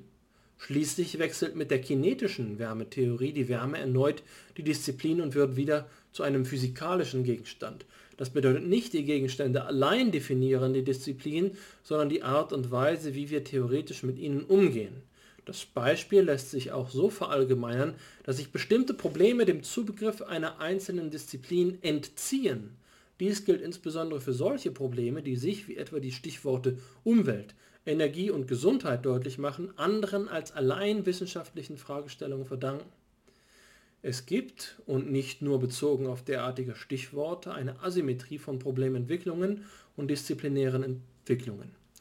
Ähm, und diese vergrößert sich noch dadurch, dass die disziplinären und Fachentwicklungen durch wachsende Spezialisierung bestimmt werden. Das aber bedeutet, dass es unter der in dieser Situation beschworenen Interdisziplinarität auch nicht um ein modisches Ritual geht, sondern um Zwänge, die sich durch die Problementwicklung selbst stellen. Wenn uns die Probleme, wissenschaftliche wie außerwissenschaftliche, nicht den Gefallen tun, sich selbst disziplinär oder gar fachlich zu definieren, dann bedarf es eben besonderer Anstrengungen, die in der Regel aus den Fächern oder Disziplinen herausführen.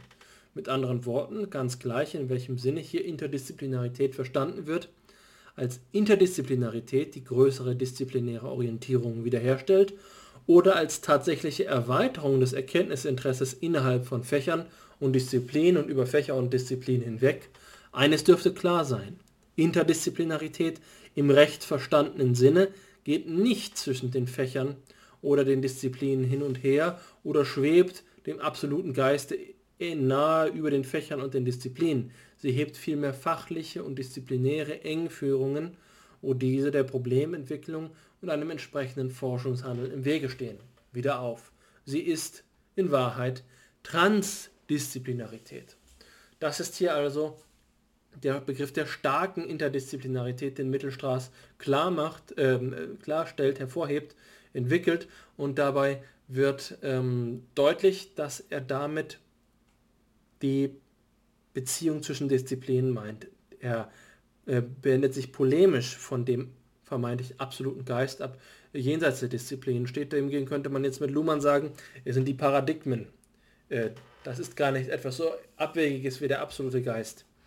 Ich habe ja schon angedeutet, dass mir Transdisziplinarität in einem über den Disziplinen stehenden, jenseits der Disziplinen stehenden Sinne angemessen scheint, um die Idee des Gelehrten ähm, zum Ausdruck zu bringen, weswegen ich hier Mittelstraß zu einem gewissen Grad entgegentreten möchte, auch wenn ich anerkenne, dass das, was er hier entwickelt, ähm, also die Erweiterung des Erkenntnisinteresses innerhalb von Fächern und Disziplinen und über Fächer und Disziplinen hinweg im Wesentlichen auf dasselbe hinausläuft. Es ist ein minimaler Diskurs, bei dem die Frage ist, ist der Träger des transdisziplinären Diskurses eine Disziplin oder gibt es eine Instanz der Gesamtwissenschaft, des, äh, des wissenschaftlichen Möglichkeitsbewusstseins, das äh, diese, diesen Diskursraum offen hält.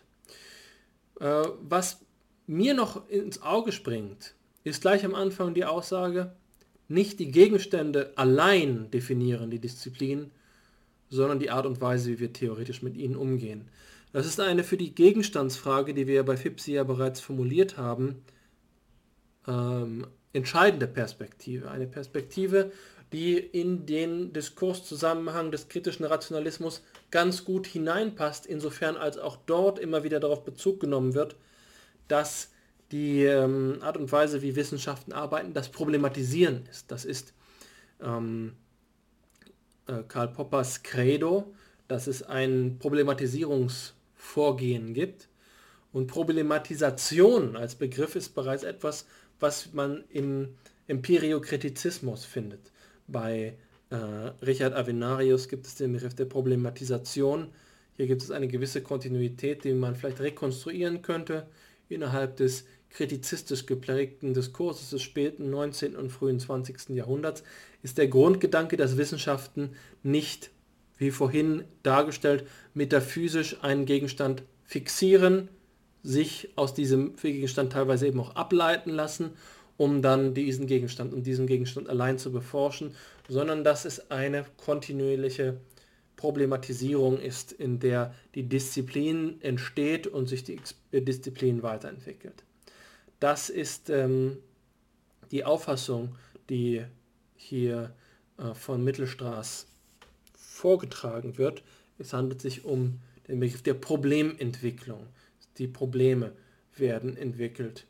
Der Begriff der Spezialisierung taucht auch hier wieder auf, und zwar in einem Sinn, in dem man wieder von einem modischen Ritual, von Zwängen und so weiter äh, nicht ganz sicher ist, ob die Perspektive, die Mittelstraß selbst darauf wendet, polemisierend ist oder es zur Kenntnis nimmt. Zumindest der zweite Teil des Satzes sagt, Zwänge, die sich durch die Problementwicklung selbst stellen, scheint darauf hinzuweisen, dass er der Spezialisierung als einem soziologisch, wissenschaftssoziologisch feststellbarem Faktum entgegentritt. Dass er zur Kenntnis nimmt, dass die Systemdifferenzierung des Wissenschaftssystems erfolgt und man sie erklären muss und es nicht einfach ausreicht, ihr normativ entgegenzutreten, um den Gelehrten als eine Figur heraufzubeschwören, die eigentlich aus der Zeit gefallen ist und nicht mehr heutzutage dazu in der Lage wäre, zu den Wissenschaften beizutragen.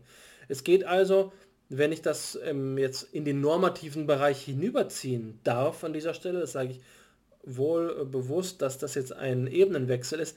Es geht ja wohl allenfalls darum, aus dies, unter diesen Bedingungen eine äh, Position des Gelehrtentums, eine Einstellung, eine wissenschaftliche Einstellung des Gelehrtentums zu formulieren, die äh, dialektisch den nächsten Schritt wagt. Also nicht der universale Gelehrte, der davon abhängig ist, dass die Problementwicklung noch dynamisch ist, dass man in jeder Disziplin durch Interesse einen Beitrag leisten kann. Nicht der Intellektuelle, nicht der Spezialist, der ähm, resigniert vor der Komplexität des Gesamtzusammenhangs, sondern der Gelehrte neuen Schlags oder die Gelehrte neuen Schlags, ähm, die es versuchen, transdisziplinär die Orientierung wiederherzustellen, wie es hier steht. Die, die Interdisziplinarität, die größere disziplinäre Orientierung wiederherstellt. Das hier ist der Arbeitsauftrag, Orientierung herzustellen. Und das bedeutet eben nicht nur ein Mehr an Orientierung, größere Orientierung, sondern ich glaube, überhaupt Orientierung herzustellen oder anders gesagt, Orientierungsverlust zu vermeiden oder dem Orientierungsverlust entgegenzuwirken. Größere Orientierung herzustellen klingt einfach nur so, als ginge es ähm, um, um einen Zusatz, aber es geht um die Voraussetzung disziplinären Schaffens, weswegen das Wort wiederherstellen von großer Bedeutung in diesem Zitat ist. Zumindest in meiner Lesart. Jetzt habe ich allerdings einmal mehr ein, ein großes Potpourri an Textinterpretation und Textbeiträgen äh, geleistet ähm, und möchte mich nun bändigen, möchte dir die Gelegenheit geben, äh, zu intervenieren. Ja, halt, stopp. ne?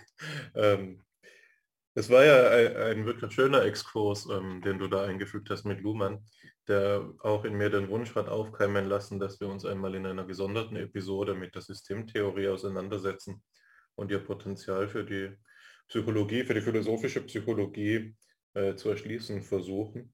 Ich fand diese, äh, diese Charakterisierung, die Luhmann da angeboten hat, die, die du so en passant gefunden hast, wirklich über alle Maßen aufschlussreich und hängen geblieben ist bei mir. Vor allen Dingen diese Idee, die ähm, wirklich wie die Faust aufs Auge passt, wenn es darum geht, die soziologische Perspektive auf die Frage nach der Interdisziplinarität klarzustellen, dass ähm, als Luhmann eben davon gesprochen hat, dass die Interdisziplinarität zunächst einmal äh, interpretiert werden muss oder diagnostisch ist dafür, dass die Wissenschaft selbst in einer Krise ist und äh, da ging es noch um die Atomisierung und dass äh, die, äh, seine theoretische Perspektive das Ganze nun als Chance begreifbar macht, nämlich eine neue, neue Einheit der Wissenschaft ähm, herzustellen. Und das passt gut zu dieser Idee der Autopoiesis. Allgemeine Theorien sind zugleich solche, die dadurch ausgezeichnet werden können, dass sie zu einem Begriff ihrer selbst gelangen. So steht das bei Luhmann in seinem Hauptwerk zu den sozialen Systemen. Und wenn man diese Betrachtungsrichtung einnimmt, dann ergibt sich das, und das war das, worauf ich eigentlich abgezielt habe, diese Charakterisierung der einzelnen Fächer der Philosophie, wie etwa der Epistemologie, dadurch, dass sie von der Lehre über das Wissen wird zu einer Lehre der Beschreibung der Bedingungen der Möglichkeit der wissenschaftlichen Erfolge. Das heißt, die Epistemologie kommt ja, wird durch Lohmanns Perspektivwechsel wie vom Kopf auf die Füße gestellt.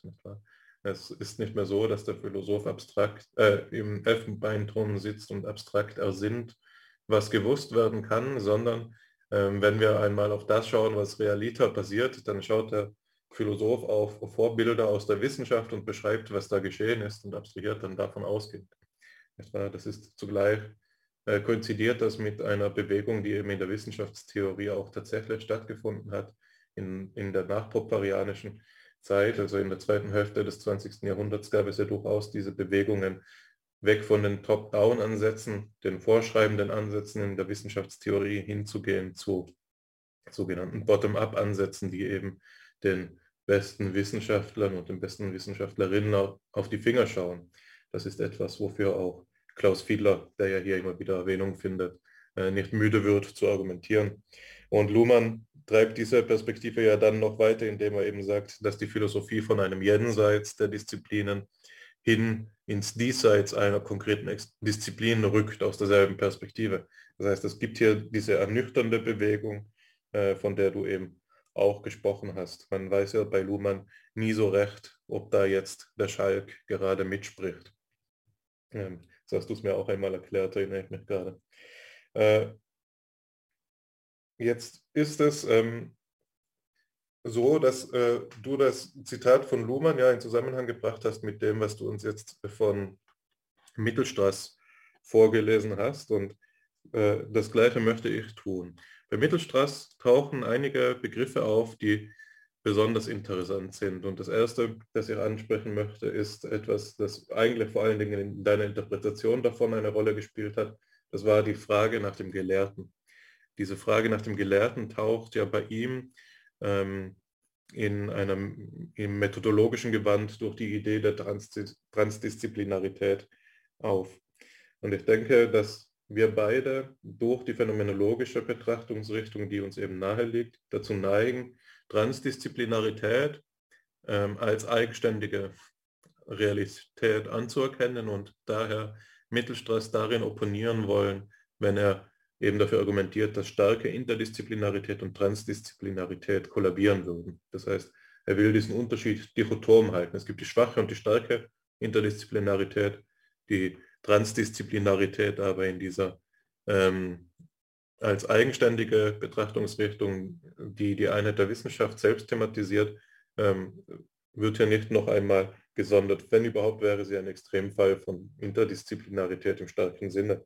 So könnte man das vielleicht wiedergehen und geben und demgegenüber stellen wir natürlich dann so etwas wie diese phänomenologische Idee äh, der Ideenschau, Transdisziplinarität als Ideenschau, als ein Sein bei den Sachen selbst, als ein unter den Wesenheiten selbst sich bewegen und dadurch natürlich prä-reflexiv, vorwissenschaftlich agierend. Ne? Also die Phänomenologie strebt ja auch immer diese Perspektive einer höheren Ebene der, ja, der, ja, wie soll man sagen, durch die Reduktion eben eine, eine, eine, ein Zurückkehren auf die lebensweltliche Betrachtungsebene, also zu den Sachen selbst, aber eben auf methodologisch instruierten, strengen Weg. Und das ist genau das, was dieser äh, Idee einer wissenschaftstheoretisch immanenten Betrachtungsrichtung entgegensteht. Ich glaube, dass der Gelehrte nichts anderes ist als ein Ausdruck dafür. Also so wie wir jetzt über den Gelehrten gesprochen haben, das äh, ist nichts anderes als eine personalistische Wendung dieser Idee der Ideenschau. Du hast gesagt, Leibniz äh, Universalgelehrtentum macht sich nicht da, äh, zeichnet sich nicht dadurch aus, dass er eine Leistung in der Physik und eine in der Mathematik erbracht hat, sondern dadurch, dass Leibniz, ähm, das war ja der Beisatz, dass du seine Leistung nicht gering schätzen möchtest, dadurch, dass Leibniz eben selbst ähm, Dinge erst äh, sichtbar gemacht hat. Da denke ich gerade an die Idee der Monadologie, die ja bis heute ein, eine Denkfigur ist, die man nicht müde wird zu iterieren und zu befragen, die ähm, vermutlich auch paradigmatisch dafür geblieben ist, das Solipsismusproblem zu veranschaulichen. Also die, das Gelehrtsein des Leibniz zeichnet sich dadurch aus, dass er eben bei den Dingen selbst ist. Und um das Ganze ähm, weiterzuentwickeln, möchte ich jetzt auf einen anderen Begriff zu sprechen kommen, der bei Mittelstraß steht, und das ist der Begriff des Entzuges. Er sagt ja, auf der einen Seite dürfen wir uns nicht ähm, so verhalten, als würde sich die Disziplinarität durch den Gegenstand allein aufstellen, sondern es geht auch darum, wie wir uns theoretisch zu den Gegenständen verhalten. Und dann geht die Argumentation ja so weiter, dass er sagt, ähm, ja, da ist die Stelle, dass es eben dadurch immer noch nicht sichergestellt ist, dass das die gesamte mögliche Gegenstandsfeld erforschbar wird, sondern oft entzündet Transdisziplinarität oder starke Interdisziplinarität sich eben dann, wenn man feststellt, dass die disziplinäre, disziplinäre Betrachtung nicht weiterführt, dass sich die Gegenstände, die man im Blick nehmen will, in den Blick nehmen möchte, entziehen. Und ich glaube, man kann das Ganze schön anschließen an diese Idee der Ideenschau, wenn man eine Metapher bemüht. Und das ist die Metapher der Brille. Stellen wir uns vor, die Disziplinarität, die Disziplinen, die einzelnen wären so etwas wie Brillen, die wir aufsetzen und die uns dadurch in die Lage versetzen, etwas zu sehen, das wir mit unseren ja, vielleicht kurzsichtigen Augen im Vorhinein nicht gesehen haben werden. Jetzt gibt es dabei aber diese Gefahr, dass man nicht, wenn man eine Brille lange genug trägt, nicht mehr einschätzen kann, ob sie denn jetzt gefärbt ist oder nicht. Also die Disziplinarität, äh, die Färbung der Brille hebt in einer Art und Weise dann auch die Sehbarkeit gewisser anderer Aspekte derselben Wirklichkeit auf. Das heißt, dadurch, dass ich disziplinär denke, bekomme ich einige Dinge in den Blick, andere verliere ich aber auch aus dem Blick. Die Interdisziplinarität wäre in diesem Bild vielleicht so etwas wie die Sonnenklipper, die man auf die Brille aufsetzt, die dann besonders herausfordernde Umstände wie grelles Sonnenlicht eben erträglich macht oder in der Analogie besonders komplexe ähm, Themenzusammenhänge eben erfassbar machen. Und der spannende Punkt, auf den ich jetzt hinaus möchte, ist die Frage nach der Interdisziplinar äh, nach der Transdisziplinarität. Was ist die in diesem Bild? Ist sie so etwas wie das Schleifen der Linse? Wohl kaum. Ähm, und sie ist auch nicht das bloße Abnehmen der Brille, sondern in dem Bild, das wir jetzt bemüht haben, wäre die Transdisziplinarität nichts anderes als das Sehen selbst.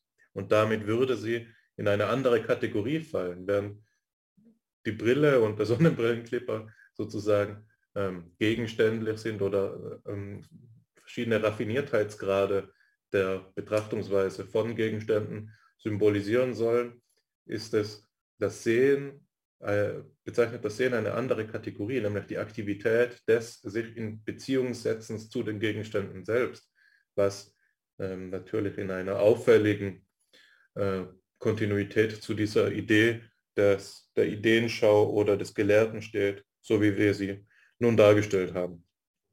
So viel einmal von meiner Seite zu der Diskussion dieses Zitates mit Blick auf die schon fortgeschrittene Zeit. Würde ich dir, wenn du magst, noch einmal die Gelegenheit geben, das Wort zu ergreifen oder ansonsten schon in die Zusammenfassung überführen. Die Frage nach der Disziplinarität haben wir ähm, gestellt, aber die Frage, die eben nur en passant diskutiert worden ist, ist, wie es sich nun dabei mit der Philosophie verhält. Bei Luhmann haben wir noch die Aussage gefunden, dass die Philosophie eben selbst zur Disziplin geworden sei. Und das sagt er mit, ähm, ich will nicht sagen dem Hochmut, aber dem Selbstvertrauen der Soziologinnen und Soziologen, die sich nach Auguste Comte eben für die Nachfolger der Philosophie halten. Auf dem Thron aller Wissenschaften. Etwas, was man hier eben wählen kann. Er sagt am Ende, ich habe, ähm, und das sagt er oft in seinen Texten, die Soziologie als die universale Theorie gewählt, die Systemtheorie, die soziologische Systemtheorie ist die Philosophie hier einfach in dieses Schema einzurücken. Und ich dachte immer wieder an Heidegger zurück in der Episode, die wir gleich am Anfang gehalten haben, in der die ähm, die Philosophie doch dort herausrückt.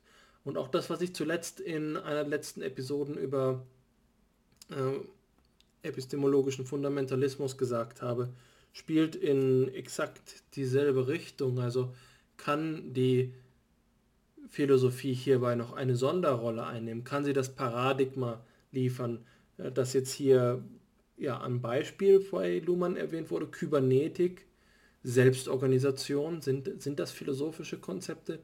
Es ist wirklich schwer zu sagen, ähm, aber es ist doch so, dass all das, was wir jetzt hier über die Relativierung der Wissenschaften gesagt haben, Auflösung des logischen Maßstabs, dieser Skeptizismus auf das hinausläuft, was ja bei Wittgenstein das Ende der Philosophie heißt. Ich wäre mir da nicht so sicher. Ich glaube nicht, dass wir ohne weiteres äh, die, der Philosophie hier schon äh, ein, ähm, ein Kondolenzschreiben äh, zukommen lassen müssen, den Angehörigen der, der Philosophie. Es ist äh, soweit noch nicht, dass hier das letzte Wort gesprochen ist, aber aus welcher Perspektive kann man das rechtfertigen? Ja?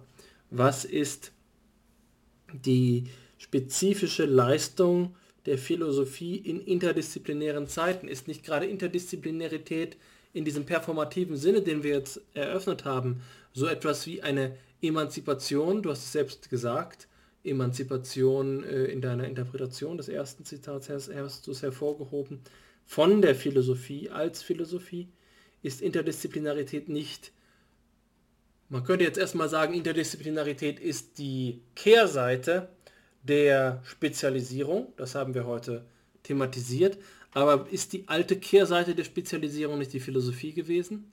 Ist es so, dass wir hier ein quasi positivistischen Dreischritt haben. Wir haben die alte Ordnung, die Philosophie, dann haben wir die zerschlagene Ordnung, das reine Chaos, äh, die, ähm, die Spezialisierung im Positivismus und jetzt haben wir die neue Ordnung, die Interdisziplinarität, die auf die Philosophie nicht mehr angewiesen ist.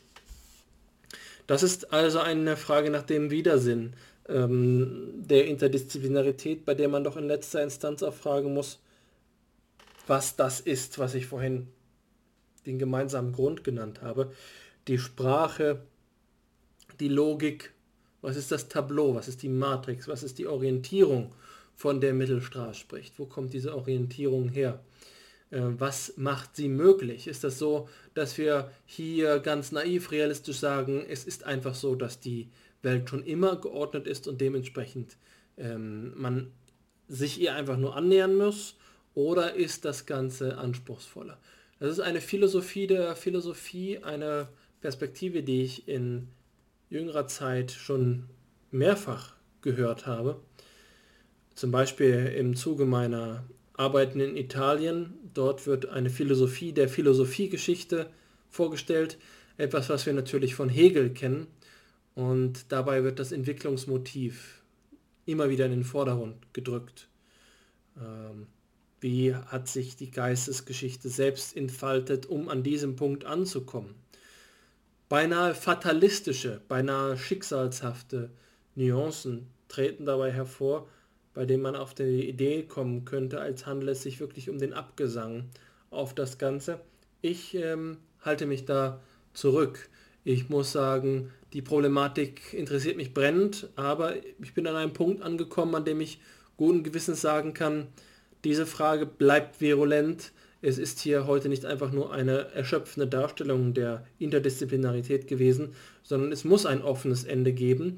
Ein Ende, das man vielleicht so wie wir es jetzt bei FIPSI etabliert haben, dann in Folge 164 in 100 Folgen wieder aufgreifen kann, um zu sehen, ob es sich bis dahin ergeben hat, dass unser Denken vorangeschritten ist oder ob wir zu Korrekturen des bisher Gesagten gekommen sind.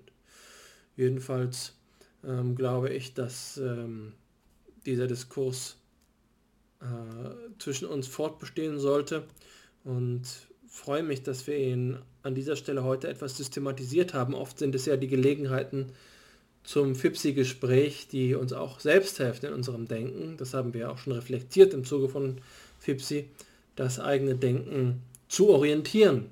Insofern glaube ich, dass wir, wenn wir auf ähm, die Idee von FIPSI selbst, ein Begriff, der ja aus dem Interdisziplinären stammt, der den interdisziplinären Anspruch vorträgt, erblicken, dann ist das ähm, tatsächlich so, dass damit eine Hoffnung verbunden ist.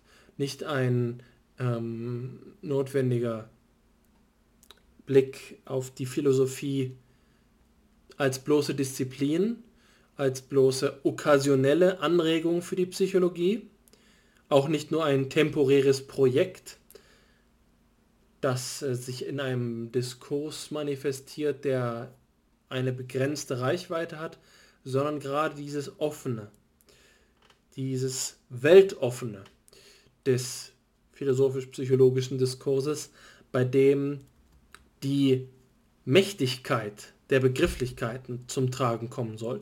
Es ist nicht einfach nur stilvoll oder ähm, angenehm, Philosophie und Psychologie zu betreiben, Begriffe, die geistesgeschichtlich so alt sind, sondern es ist gerade eben auch die Magie des Wortes, die hilft, die ähm, Grenzen des Problems nicht zu knapp zu setzen, nicht zu nüchtern zu werden, sich darauf zu besinnen, dass es hier um die größten und letzten Dinge geht um die größte Verantwortung des menschlichen Wissens, die Einsicht in das menschliche Wesen selbst dabei zum Tragen kommt, weswegen äh, der Anspruch der Transdisziplinarität mit einem Quäntchen Irrationalität versehen sein sollte. Es ist nicht so, dass man dem bloß eine funktionelle Aufgabe zukommen lassen darf, sondern es ist gerade das Offenhalten. Das Offenhalten scheint mir eine Aufgabe des Trans zu sein, in dem Sinne, in dem wir von Transzendenz sprechen, das darüber hinausgehende, das Unbekannte, das wird dir gerade recht sein, wie ich dich kenne.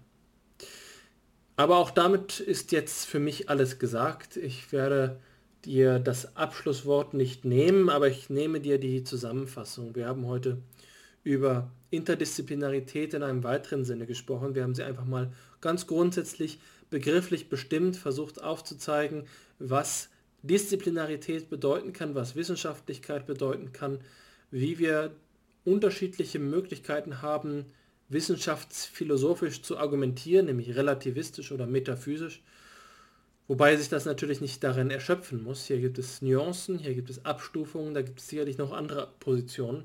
Davon ausgehend haben wir dann ein paar Standard-Kontroversen, Begriffskontroversen zum im interdisziplinären und transdisziplinären Denken referiert, insbesondere den in den letzten 40 Jahren in diesen Fragen einflussreichen Jürgen Mittelstraß ähm, und sind dabei zu der Einschätzung gekommen, dass man den Diskurs so reflektieren kann, dass er verschiedene Stufen hat, dass Interdisziplinarität entweder schwach oder stark sein kann oder okkasionell temporär und, und transdisziplinär, dass es hier ähm, so etwas gibt wie einen Möglichkeitsspielraum für den Dialog über Forschung, bei dem am Ende die Perspektive offen bleibt, was denn die Ordnung ist, in dem dieser Horizont überhaupt möglich wird.